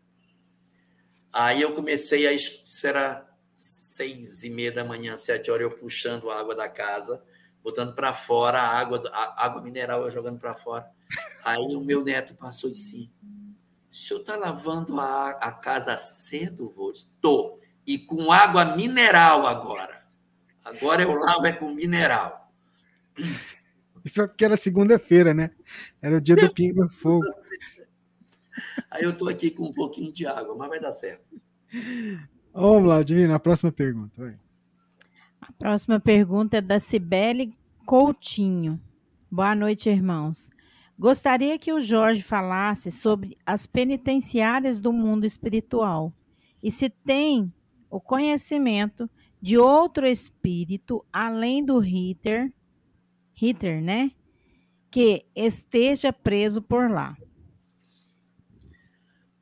Olha, muito provavelmente tem uma quantidade muito grande de entidades nessa condição. Né? A pessoa fala de alas de imensas cobertas de espíritos assim. No livro Ação e Reação, eles falam de alguns locais onde tem espíritos aprisionados também. E tem até um cara que toma conta da, das celas onde eles estão, são entidades bastante difíceis, que estão aprisionadas. Então, isso é isso não é incomum. Agora, existem prisões e prisões. Existem. Boa noite, Valdice. Como está você, Salvador? Como vai? Mas, ó, é, o que, que acontece? A gente tem prisões e prisões. Existem situações. Boa noite, Marquinhos. No caso, agora é Marcão, né? Boa noite, Marcão. Bom te ver. Então, tem prisões no mundo espiritual que elas são estabelecidas por entidades que são, digamos assim, já evoluídas que do, de, do alto da sua competência conferem a determinados espíritos a condição de ficarem aprisionados pela perturbação que exercem. Então, são prisões realizadas por entidades superiores que cuidam dos espíritos que são perversos. E eles acabam ficando por um tempo, claro que isso não é eterno, ficam ali até que eles consigam ter a condição mínima para uma nova encarnação, ou para que eles saiam para uma nova experiência, coisa do gênero. E existe um outro tipo de prisão, que não é dos espíritos superiores. O livro Obreiros da Vida Eterna mostra muito bem isso, aonde aparecem umas regiões nas trevas bastante complicadas, aonde existem entidades que colocam no fosso outros espíritos em processo de, de prisão, de sofrimento. Então, existem muitas entidades aprisionadas, presas, cativas do mundo espiritual, tanto pelas entidades perversas que estão se vingando, como entidades que, a benefício dessas próprias criaturas, têm elas guardadas por um período no mundo espiritual, até que elas tenham a mínima condição de saída. Então, essas circunstâncias existem, tanto para o lado positivo quanto para o lado negativo. São vários. Muito bem, Jorge Alahá, ouvintes, internautas que estão conosco acompanhando o Pinga Fogo. Edição número 119. Vamos para mais uma pergunta que chegou para a gente aqui. Deixa eu pegar ela aqui. É... Gostaria de saber o que, que a doutrina espírita diz a respeito do versículo de guardar o dia de sábado. É o José Francisco, lá de Mossoró, no Rio Grande do Norte. Boa noite, Francisco, tudo bem? É, na verdade, são dez os mandamentos, né? E os mandamentos outros são até mais fáceis da gente enxergar. Não matar, não adulterar, não roubar, não, é, não dizer falso testemunho, não cobiçar as coisas do próximo, não cultuar imagens, não ter outros deuses diante de mim, honrar pai e mãe, não tomar o nome de Deus em vão, são os outros nove. Mas esse parece ter uma coisinha meio diferente, porque não é, diz: lembrai-vos de santificar o dia de sábado. Como é que a doutrina espírita considera que os dez mandamentos são uma lei divina? Se essa característica está tão próxima de uma leitura mais é, humana e não divina? Pois é. Existe uma leitura muito equivocada na visão dos cristãos sobre o que seja o Shabat dos judeus. O pessoal acha que no Shabat a família fica num processo de tristeza imenso e ninguém nem se mexe, parado. Não é verdade. O Shabat é o grande dia de festa judaica. A família, na segunda-feira, já começa a pensar: o Shabat a gente vai passar onde? Onde vai ser? Na casa de quem? Como é que vai ser? Porque é a grande celebração da presença de Deus na vida das criaturas. Quando chega na sexta-feira, todos os preparativos são feitos, a comida é preparada de véspera, tudo fica pronto. Quando chega às seis horas da tarde, para tudo, a família se reúne em volta da mesa. Vão fazer leituras, vão fazer orações, vão pedir a proteção para o seu lar, vão orar a Deus.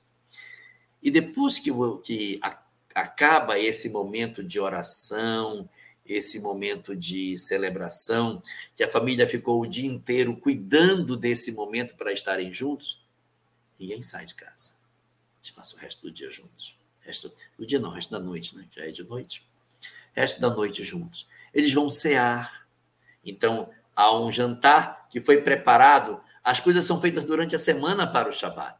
Então, quando chega no Shabat, Olha a mesa após. Ah, eu fiz uns docinhos para o Shabat. Ah, eu fiz tal coisa para o Shabat. Ah, eu preparei. Olha o que eu preparei. Então, é um momento de entrega. Ali naquela reunião, a gente vai comer e vai passar a noite juntos, conversando, cantando, todos próximos. Não se faz outra atividade senão conviver com os seus. E festa bonita que é o Shabat. Você ir à casa de um judeu no Shabat e assistir como é que a família consagra a união e a vida durante toda a noite do sábado é uma coisa espetacular. E quando o sábado, no dia seguinte, começa, eles permanecem em casa. Por quê? Para conviver.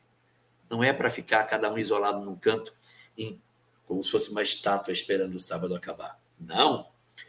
O sábado é o momento para você estar com os seus então você passa o dia de sábado convivendo, lendo, hum, entregando amor às pessoas. Até aqui, vem às seis horas da tarde, a reunião do Rav Dalá, que é o fechamento do sábado, e aí a chavua começa. Então a gente vai fazer na reunião do Rav Dalá, que é o fechamento do sábado, uma celebração final, todo mundo se saúda porque nova semana vai se dar. Então, Shavua Tov, uma boa semana para você. Tudo começa de novo e os preparativos para o próximo Shabat estão todos começando e já está todo mundo ávido pela próxima oportunidade de celebrarmos o sábado em casa. Os cristãos não têm essa leitura, então acham que o Shabat é uma festa triste. Ao contrário, é uma saborosa festa de, de festejo da vida e da presença de Deus que, que o Espiritismo tem sobre isso? Alguém já ouviu falar de um negócio chamado culto do Evangelho no lar? Quantas vezes por semana ele é feito? É mesmo? Uma vez? Não é no sábado, né? Mas ele é feito uma vez por semana. Quem se reúne? A família. O que a família faz? Ora. Ora, reflete, está junto, celebra essa união, pede a proteção de Deus para a sua casa. E no livro Messe de Amor, que é a primeira, acho que é o Messe de Amor, a primeira obra que Divaldo psicografou, se eu não me engano, é a mensagem 59 ou 60, uma das duas. Fala sobre o evangelho no lar. E lá diz assim: Após o culto do evangelho, não te demandes para a rua permanece no teu lar para usufruires os benefícios das energias que foram auridas durante a reunião. E sugere que nós nos mantenhamos em casa. Olha que coisa interessante, como parece, né?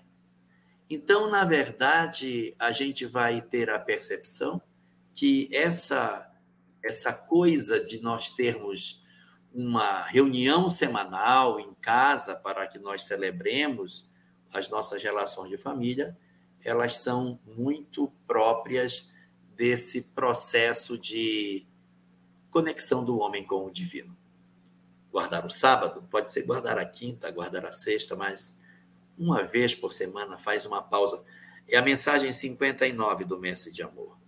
Uma vez por semana faz uma pausa nas suas atividades diárias te consagra a família. Para, lê, reflete, convive com os teus e após a reunião não te demandes para a rua. Pegue lá, capítulo 59 do livro Mestre de Amor e veja o quanto isso parece com um Shabat tão bonito na religião judaica. Muito bem, Jorge Alahá, ouvintes, internautas, a gente está aqui. Eu queria, antes da gente passar para a próxima pergunta com a Divina, ter um recadinho especial que chegou aqui para a gente, de um querido amigo nosso, que vai estar com a gente aqui, dias 20 e 21. Fala aí, meu amigo. Olá, amigos. Eu quero te convidar para partilhar as portas do céu no dia 20 e 21 de agosto.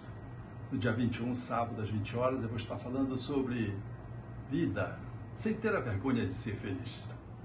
E no domingo, a partir das 9 horas, nós vamos estar fazendo um seminário legal. Jesus e o Consolador prometido na atualidade. Tempos de tolerância, fraternidade e caridade. Eu estou lá, a entrada é franca, eu te aguardo e nós vamos fazer uma festa espiritual. Eu te aguardo. Muito bem, então tá aí, ó. Poxa, não vou poder estar nessa. É. Meu senso. É, o senso, né? Tá certo. Senão você podia vir, né? Então, só para o pessoal que está nos acompanhando, vai ser aqui na cidade de Uberlândia.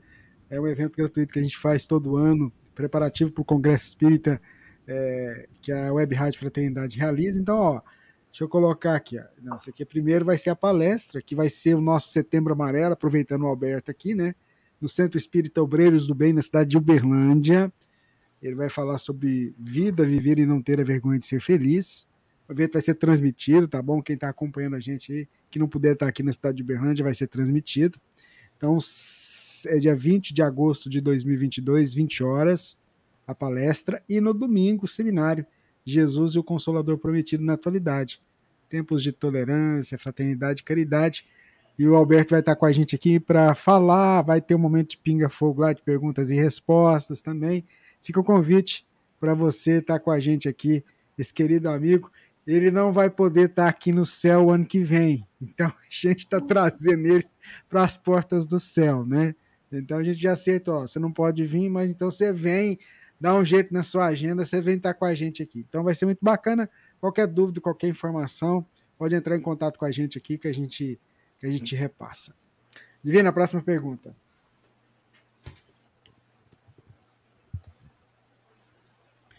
A próxima pergunta é de Cristina Amaral. Jorge, poderia falar um pouco sobre Maria de Magdala? Pois às vezes fico confusa, sem saber se ela era realmente uma cortesã. Nós não temos dentro dos evangelhos uma demonstração cabal de que ela fosse uma prostituta. Nós não temos. A primeira aparição de Maria de Magdala se dá no Evangelho de Lucas, no capítulo 8, no versículo 2. Se eu não me engano, tem que dar uma conferida, mas acho que é. Lucas 8, 2 é quando fala pela primeira vez de uma mulher que era possuída por sete demônios e que Jesus a livrou. Pronto. Mas ela ser possuída por sete demônios não significa necessariamente que ela seja uma prostituta, significa que ela era possuída por sete demônios. Deveria ter algum tipo de perturbação espiritual. E ela depois ela vai desaparecer no evangelho, ela não vai ter uma presença muito marcante. Ela vai aparecer lá na crucificação, ela vai aparecer lá na, na cena da crucificação, ela está presente, e magistralmente na ressurreição, que é o momento alto né, do texto, em que ela aparece e é a primeira pessoa a ver Jesus ressurreto. O que o Evangelho fala é isso. Nós não temos outras informações sobre Maria de Magdala no texto, no Evangelho bíblico. Quando a gente vai para as obras espíritas mediúnicas, a gente vai ter a notícia de que ela teria tido um. É, a gente não pode considerá-la. Acho que gostei muito da palavra cortesana, é muito legal, gostei. Porque é, ela não é apresentada na literatura espírita como uma prostituta, uma mulher que era prostituta. Ela é apresentada como uma mulher que enriqueceu através dos favores sexuais que ela fazia. Ah, então ela era uma prostituta. Mas é diferente, porque ela tinha uma casa, ela dava festas, ela escolhia os homens que ela queria. A gente pode dizer que ela tinha uma vida livre, era uma mulher que não se submetia às regras de seu tempo. Na época de seu tempo, nas regras de seu tempo, a mulher ela tinha que casar com seu marido e viver para ele, ponto, acabou. Mas ela não teria tido esse tipo de experiência. Ela seria uma mulher que tinha um palacete, onde ela dava festas, e vez por outra ela vivia alguns momentos de profunda tristeza. Assim ela está apresentada nas várias obras espíritas. E no livro Boa Nova, no capítulo 20 dessa obra, 20 ou 24, é, é quando acontece o encontro de Maria de Magdala com Jesus. Ele vai encontrar com ela, é um capítulo belíssimo no qual é, ele transforma completamente a vida dela através de um diálogo que ele tem. Então, é, nessa, nessa hora, a gente percebe que é, a sua a leitura sobre quem seja Maria de Magdala, ela vai convergindo para um certo contorno psicológico, que ela não fosse uma prostituta, vivia nas ruas, era uma mulher rica, que tinha uma certa posição na sociedade, mas tinha uma vida licenciosa, e que encontra Jesus e modifica de vida. Isso é o que a gente tem de maneira mais exata sobre essas questões. Agora, tem muita literatura espírita mediúnica apresentada e algumas informações que a gente colhe nas palestras de Divaldo Franco sobre esse assunto. Aí dá para compor nesse mosaico um perfil psicológico dessa mulher extraordinária. Muito bem, Jorge, ouvintes, internautas. Inclusive tem um, tem um seminário feito pela Ela e pela, pela Sâmia, muito lindo, justamente sobre esse tema, né, sobre Maria de Magdala. Então, vale a pena aí, vocês estão com vontade de aprender sobre esse tema, assistir. Está aí disponível no YouTube da Rádio Fraternidade. Eu vou colocar o link aí para vocês daqui a pouquinho, porque a gente traz a próxima pergunta para você, Jorge, que é da Lúcia Helena.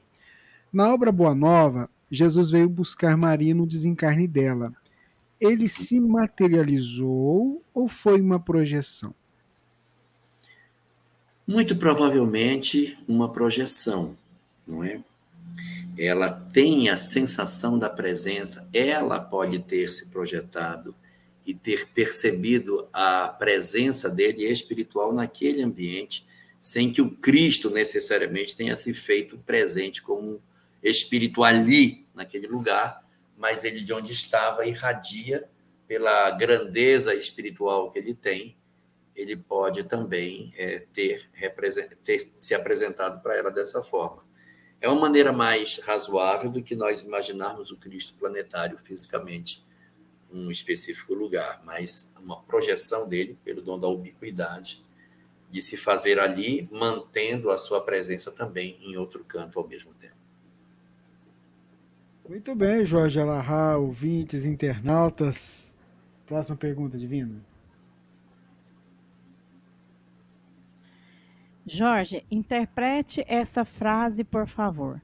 Disse-lhe Jesus: Não me toques, porque ainda não subi ao Pai, mas vai, meus irmãos, vai até meus irmãos e diz-lhes que subo para meu Pai e vosso Pai, para meu Deus e vosso Deus.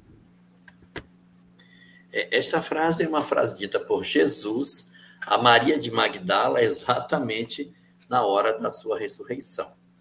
O Evangelho de João é quem traz essa, essa, essa frase. Os evangelhos, eles não são concordes com relação a como se deu a ressurreição de Jesus. Se a gente for fazer uma leitura Em cada evangelho são personagens diferentes que assistiram Jesus ou que estiveram indo ao túmulo na primeira vez que ele apareceu.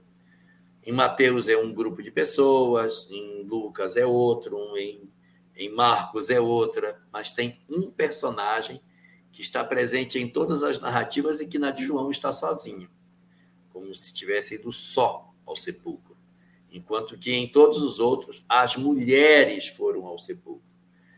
Então, por conta disso, o pessoal considera que elas foram e depois Maria ficou sozinha no horto, aonde Jesus aparece. Ela está no horto, ali, refletindo sobre o desaparecimento do corpo de Jesus, e ela vê um homem no jardim e ela pensa que este homem é o jardineiro.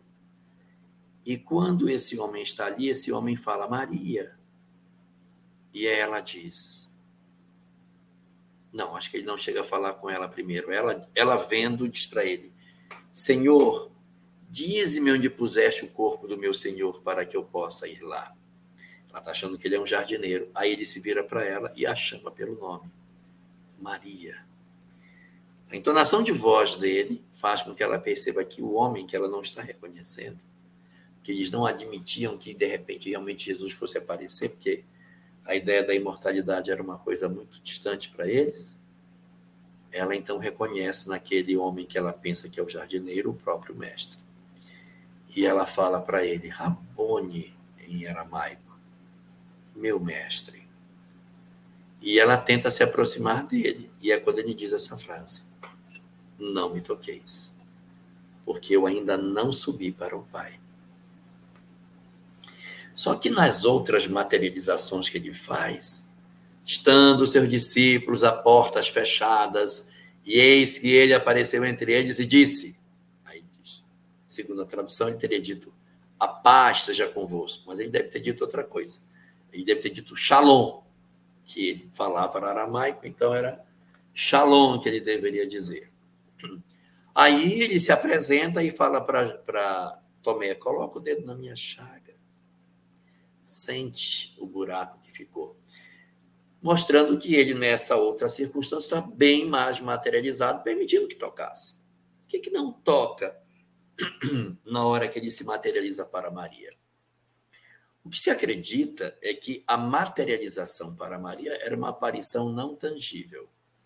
Era apenas uma aparição o, o Kardec, quando trata das aparições, ele subdivide em aparições tangíveis, são aquelas que você pode tocar, o espírito você pega nele, e tem as aparições não tangíveis, que elas são mais diáfanas. Se você tentar pegar, você a mão atravessa o espírito, porque ele não está tão densificado. Eu consigo vê-lo, mas eu não consigo tocá-lo, porque ele não está verdadeiramente denso. Quando ele aparece para Maria, ela não o reconhece. Isso reforça a tese de que ele não estivesse totalmente reconhecível. O que não acontece nas outras vezes. Ele aparece entre os discípulos, ninguém pergunta: quem és tu? Tu és o, tu és o, jardineiro? Todo mundo vê que ele é Jesus. Ele apresenta-se para Maria, parece que ele estava menos material, ele estava menos denso. E por isso ele fala para ela: Não me toqueis, porque eu ainda não subi. Não me toques, não estou pronto ainda para ser tocado. Não tenho fluido suficiente aqui para isso. Eu não vim para materializar para ser tocado. Eu vim apenas para te dizer que a morte não existe e para que você leve a notícia para eles. De que leva aos meus irmãos. Bonito, né? Leva para os meus irmãos a notícia de que eu vivo. E aí ela corre para contar aos discípulos. Então, aí seria mais uma circunstância por conta da densidade da materialização, que o propósito era apenas mostrar-se e não ser tocado, como das outras vezes. Muito bem, Jorge, ouvintes, internautas. Tem uma mensagem aqui, você ver tanto que é interessante, né? A Valéria Rodrigues está acompanhando a gente. Ela diz assim: ó, boa noite. Nas vibrações de hoje, coloque meu nome. Eu estou internada com infecção com cálculos renais. Estou aqui no Hospital São Camilo, Santana, São Paulo, capital. A gente vai estar tá vibrando por você aí, viu? Né, Jorge? O nome dela? É a Valéria Rodrigues. Viu, Valéria? A gente vai vibrar aí Logo, logo você vai se recuperar dessa infecção. Receba as nossas vibrações, viu? Tá? Vamos lá, Jorge, para a próxima pergunta. É, dentro, da nossas, dentro de nossas más inclinações, Jorge, que temos que corrigir neste mundo de provas e expiações, como é que você analisa o sentimento do ciúme extremo? E o que, que eu tenho que fazer? E ela assim, que eu tenho, perdão, deixa eu refazer a pergunta que eu confundi tudo. Eu não consegui enxergar direito aqui, ó. Vamos lá. Dentro de nossas más inclinações, que temos que corrigir neste mundo de provas e expiações, como você analisa o sentimento de ciúme extremo que eu tenho pelo meu namorado? E como atenuo isso dentro de mim? O ciúme doentio, ciúme extremo, é fruto de insegurança. Ter ciúme, as pessoas, ah, mas é bom ter ciúme. É, existe pessoas que possuem ciúme, mas ele não chega a ser patológico. Ele começa a ser doentio quando isso perturba a relação, quando eu não consigo ter serenidade. E aí eu venho de uma história de machucamentos, de feridas que de repente eu já sofri em outras existências, não necessariamente com essa mesma pessoa ou com outra. Alguém me feriu nos meus sentimentos, desconstruiu a minha a minha capacidade de, de perceber é, que o outro me ama e eu começo a, a desenvolver um sentimento de excessivo, excessiva posse pelo outro. E isso inferma a relação. E o que acontece é que quando a gente tem esse movimento, nós tentamos agarrar a pessoa, aí a pessoa se debate. E quanto mais você tenta segurar, mais a pessoa se debate, as relações tendem a se romper porque as relações de ciúmes muito acentuados, elas produzem insegurança e medo no parceiro. Não, mas eu não posso entrar numa relação dessa para viver um, um processo de tanta vigilância. Então, realmente, quando ele ameaça a saúde da relação, é porque a gente está passando do ponto.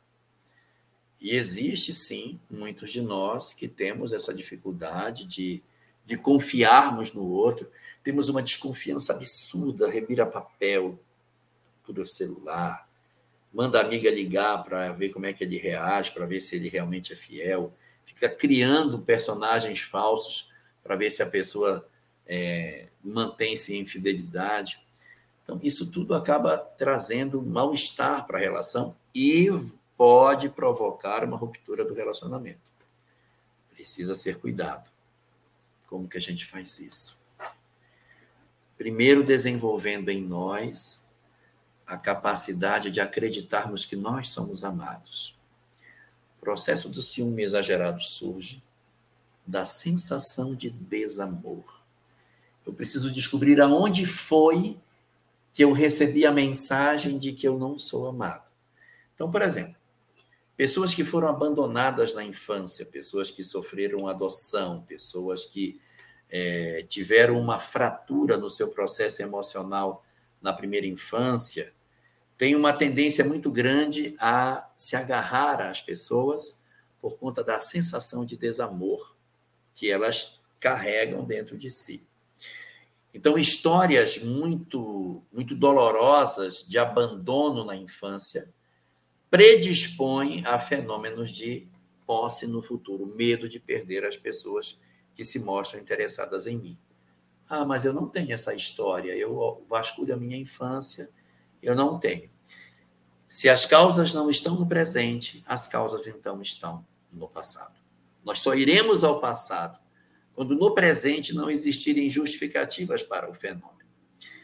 Aí eu olho para mim mesmo e digo: não tenho na minha história de vida abandono. Meu pai me amava, minha mãe me amava, sempre tive amor, cuidado, mas eu tenho um ciúme absurdo. Então, a desconstrução da minha emoção está relacionada fundamentalmente com as histórias do meu ontem. E se eu não, se eu de repente vivi experiências de abandono na minha infância, também não determina que o meu futuro será um futuro de sensação de posse, e de egocentrismo, de narcisismo, de, de domínio da pessoa que está comigo de maneira absoluta. Pode ser que não. Eu posso trabalhar a questão do abandono e me compensar descobrindo, não, eu sou amado, isso aí tenho amor. Então, o primeiro ponto aí para trabalhar é a reconstrução da certeza de que eu sou amado. Isso a gente reconstrói na relação com as pessoas que estão conosco. Tiver pai, tiver mãe, resgatar a sensação de que somos amados, ainda que eles sejam imperfeitos. Dizer assim, minha mãe é imperfeita, mas ela me ama. Meu pai é imperfeito, mas ele me ama. Aceitar o amor real, o amor verdadeiro que as nossas famílias possuem. É imperfeito, mas me ama. Eu não posso dizer assim, não, mas a minha mãe passou por mim e ela não falou. Ela me olhou e, e não falou comigo. Então ela não me ama. Então eu preciso retrabalhar em mim esses sentimentos para que eu consiga despertar na minha alma a certeza do amor de Deus pela minha vida. Então, a questão da relação de amor familiar, muito importante. A relação da fé, importantíssimo. Eu me reconectar a Deus, eu sentir o amor de Deus por mim, eu me sentir filho de Deus, sentir que Ele me ama. Essas coisas também são importantes para que eu tenha o preenchimento da minha taça que está vazia. Eu preciso preencher a taça do meu sentimento, porque a sensação que eu tenho é que ela está seca, porque ninguém me ama. Então, resgatar a fé, restaurar os vínculos com a fé, restaurar as conexões com a família são fundamentais para a redução dos processos de ciúme exagerado. Auto, autoconfiança, desenvolver a capacidade de que as coisas podem dar certo, em que a fé ajuda muito, é muito importante. E, evidentemente, terapia ajuda muito. Porque às vezes nós não conseguimos sozinhos fazer esse trabalho. A gente até quer, a gente até quer fazer, não consegue fazer. Nós temos bloqueios emocionais que nos impedem de dar esse passo. Se eu não estiver conseguindo dar esse passo, uma terapia pode ajudar a gente a desatar esse nozinho e se desvencilhar desse sentimento que atrasa muito as nossas relações traz muito complicador e agride muito as nossas condições de relacionamento familiar. Muito bem, Jorge Alahá. Muito bem. Tempo passa. Eu estou vendo que aqui está conosco a ah. extraordinária Ana Teresa Camasmi. Que outro Isso. dia descobri que não é Camasmi, é, é. Camasmi. Camasmi. É, eu também falava errado. Camasmi. É. Tudo bem. Mas você perdoa, viu, Ana? Faz parte. Eu acho até que ela, ela até já acha que ela é Camasmi. Vai acostumando, né? Ela já ouviu tanto que ela já até acha que ela é. Não, acho que eu sou mesmo. É, é, um abraço para Ana, um abraço para cada um dos nossos ouvintes, cada um aqui dizendo, agradecendo o programa, aprendendo muito, né? E eu acho que é isso, esses 119 programas que a gente hoje está completando, né? Cada um deles tem uma uma forma de aprendizado, uma, é, uma fonte de conhecimento que você, a gente já conversou muito aqui com o Jorge, né? Não fui eu que respondi isso, não. O que, que é isso? Como é que pode, né? Que que eu falei isso? Você vê que a espiritualidade aproveita, né? E vai. é assim. Quando eu, eu depois eu vejo as perguntas, aí eu digo, meu Deus, essa pergunta, não sei responder esse negócio não. Aí eu digo, deixa eu ver que, que eu, eu devo ter dito, olha, não sei responder esse assunto. Aí eu ouço a resposta e digo, tá aí. Sabe que eu concordei com essa resposta? Acho que tá boa. ah, tá certo. Ah, é. É Peraí, a Teresa está é, falando. É, você está vendo é aí. Camasmi, né? É Camasmi. Então. É, eu vou contar por quê, Teresa. É porque outro dia eu estava assistindo uma atividade na casa dela. Aí a pessoa que foi chamá-la chamou de Camasme. Eu digo, ah, aprendi errado. Aprendi é, Camasme. Então tá Jorge, certo. Então aprendi certo. Jorge, eu fiquei, na, eu fiquei aqui pensando. Eu falei, gente, mas quando nós fomos falar o nome dela, ela nos ensinou a falar o sobrenome Camasmi. Aí eu falei, gente, será que ela ensinou errado? Ainda bem que Ela já pode ter ensinado errado só para falar errado, né? Também.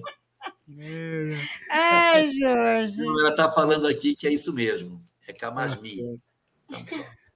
Ah, ó, gente, a gente queria agradecer demais, porque esse trabalho que a gente faz é uma somatória de esforços de um punhado de gente. Não só a gente que está aqui, mas a equipe que trabalha por trás aí, colhendo as perguntas em cada um dos canais que estão retransmitindo. A gente não consegue fazer todas as perguntas que, que chegam, mas a gente criou aquele banco de perguntas, por exemplo. Hoje a Divina pegou muitas perguntas de programas anteriores. Então, o que, que a gente está fazendo?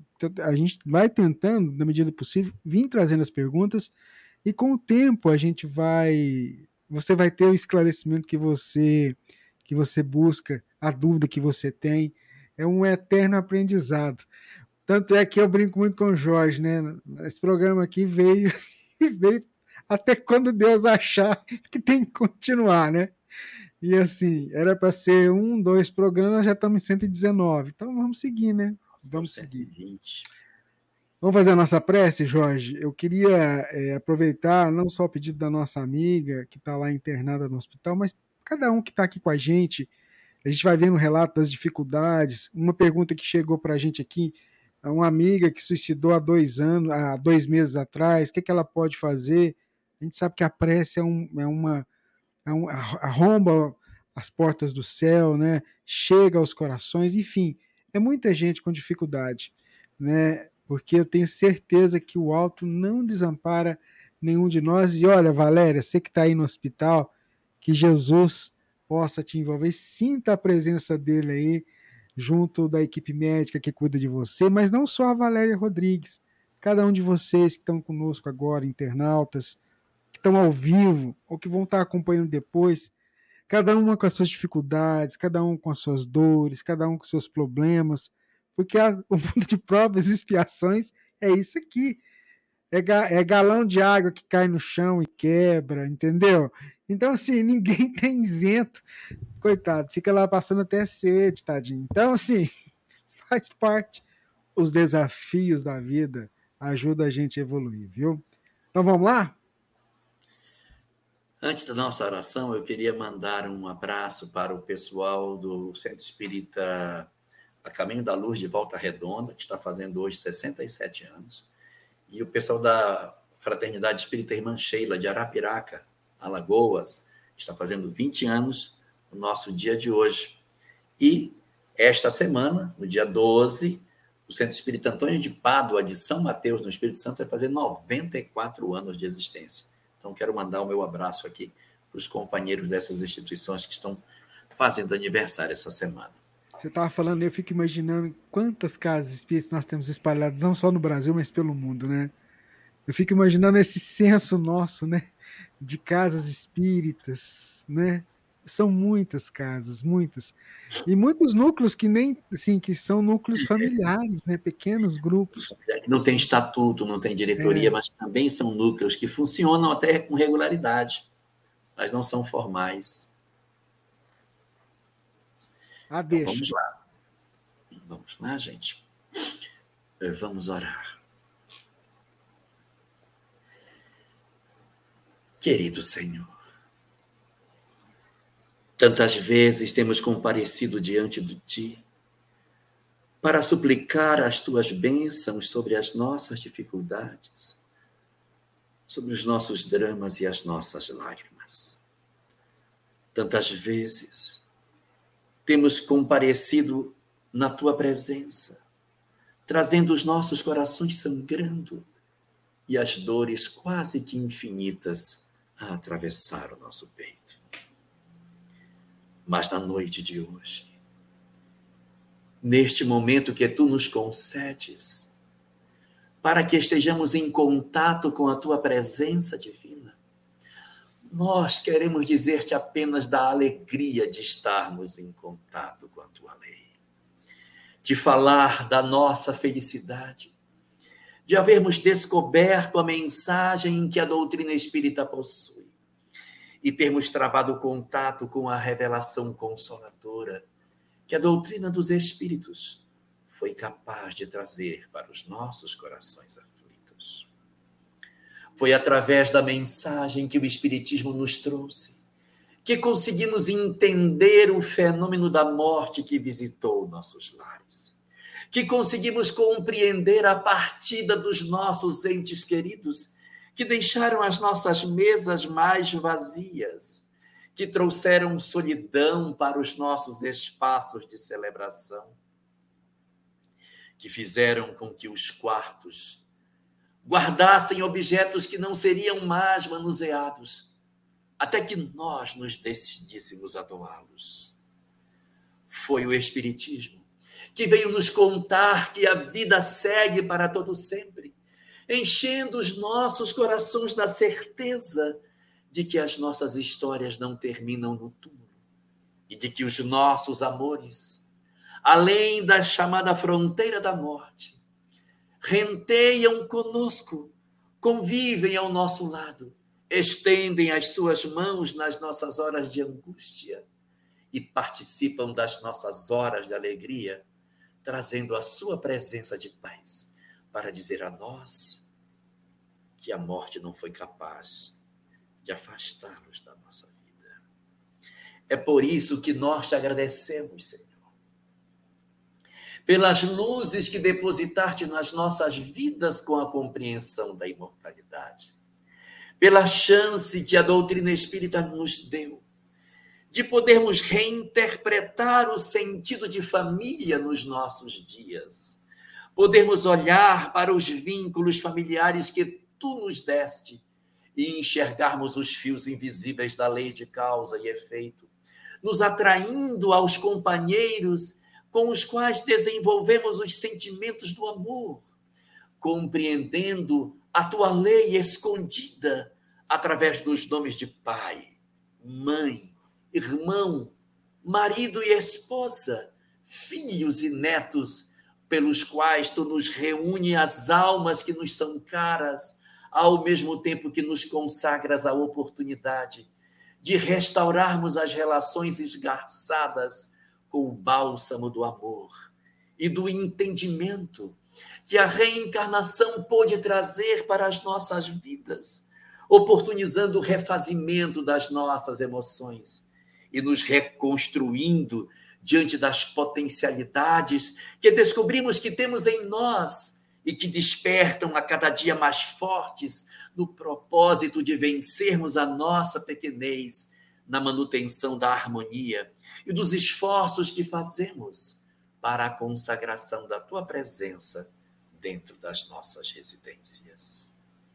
Foi a doutrina espírita que trouxe consolo ao meu coração ao me dizer que, a despeito dos esforços que faço, a despeito das lutas que tenho para manter a harmonia do meu lar, se alguns dos meus entes queridos se escapam por entre meus dedos, isso se deve aos esforços que cada um tem que fazer e que eu não preciso carregar a culpa se tudo fiz para manter a harmonia do meu lar.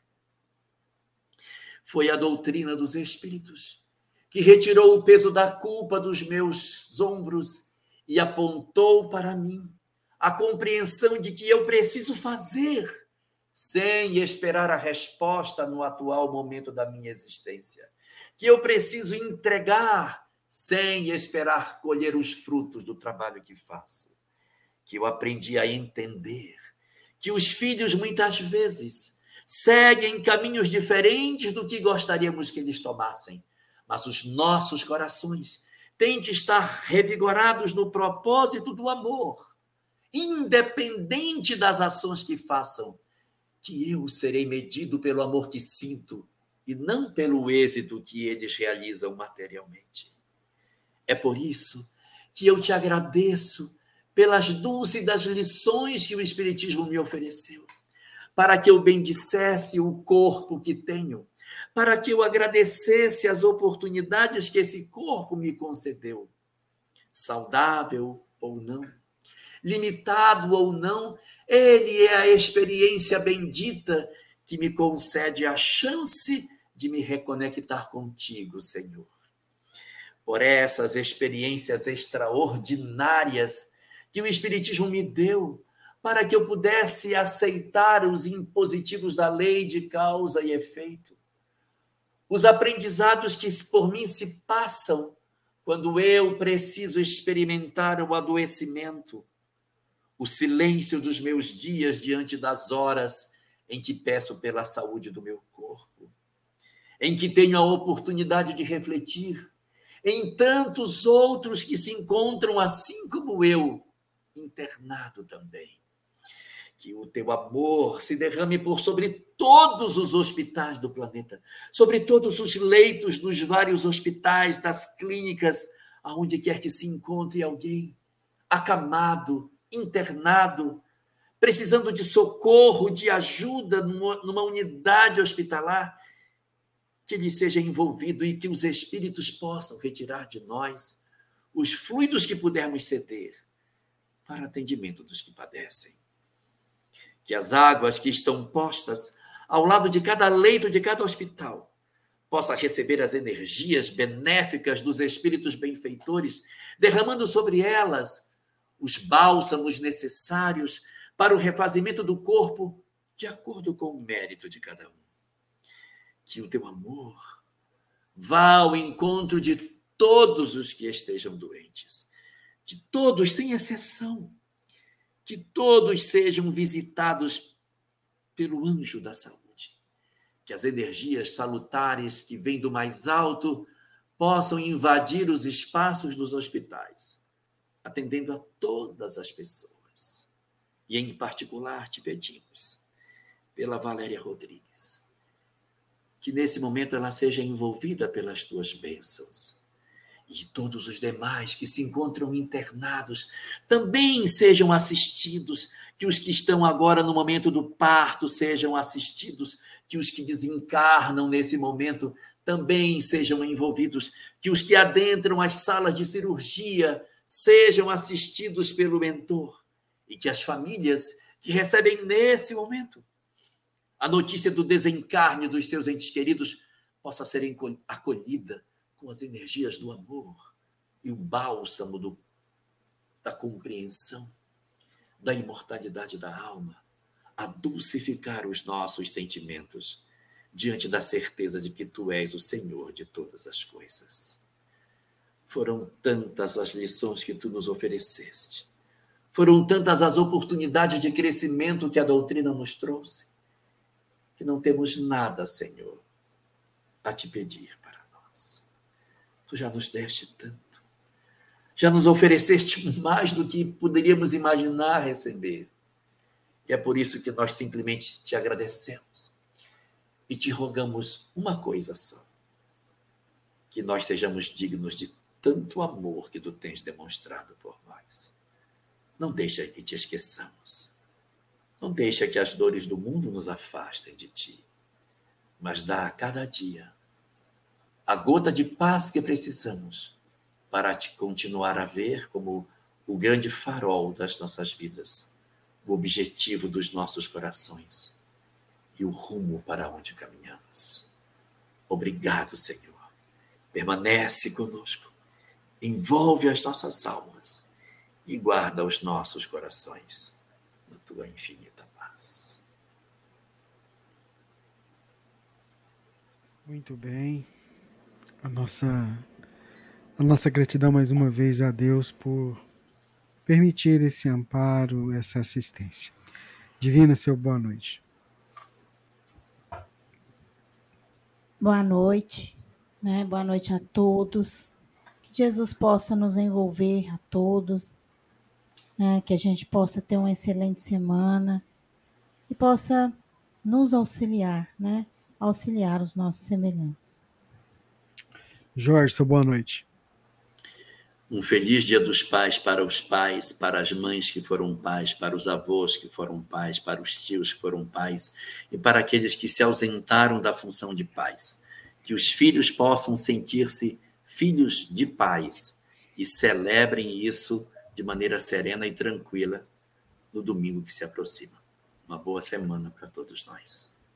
Gente, fiquem todos com Deus. E se Ele permitir, semana que vem a gente está aqui de novo, tá bom? Ótima semana para todo mundo. Vai ser uma alegria se você puder estar aqui com a gente, não só no As Portas do Céu agora em agosto, mas em 2023 para comemorar 14 anos da Rádio Fraternidade, tá bom? congressoespírita.com.br tem todas as informações. Fiquem todos com Deus, muita paz e mais uma vez gratidão por tudo, pela presença de vocês aqui com a gente, viu? E não esqueçam, dê o joinha aí, não só agora ao vivo, mas quando você estiver ouvindo aí, vai lá e dá o joinha no canal que você tiver. Vamos propagar essa mensagem. Muita paz. Esteja sempre em contato com o bem. No site e no aplicativo da Web Rádio Fraternidade, você encontra orações diárias, palestras e estudos que te sintonizarão com os ensinos do Cristo. Para acessá-los, basta entrar no site www.radiofraternidade.com.br ou baixar o aplicativo da Rádio Fraternidade. Neles, você pode ouvir a rádio em tempo real ou acessar o nosso acervo Web Rádio Fraternidade, a emissora do bem na internet.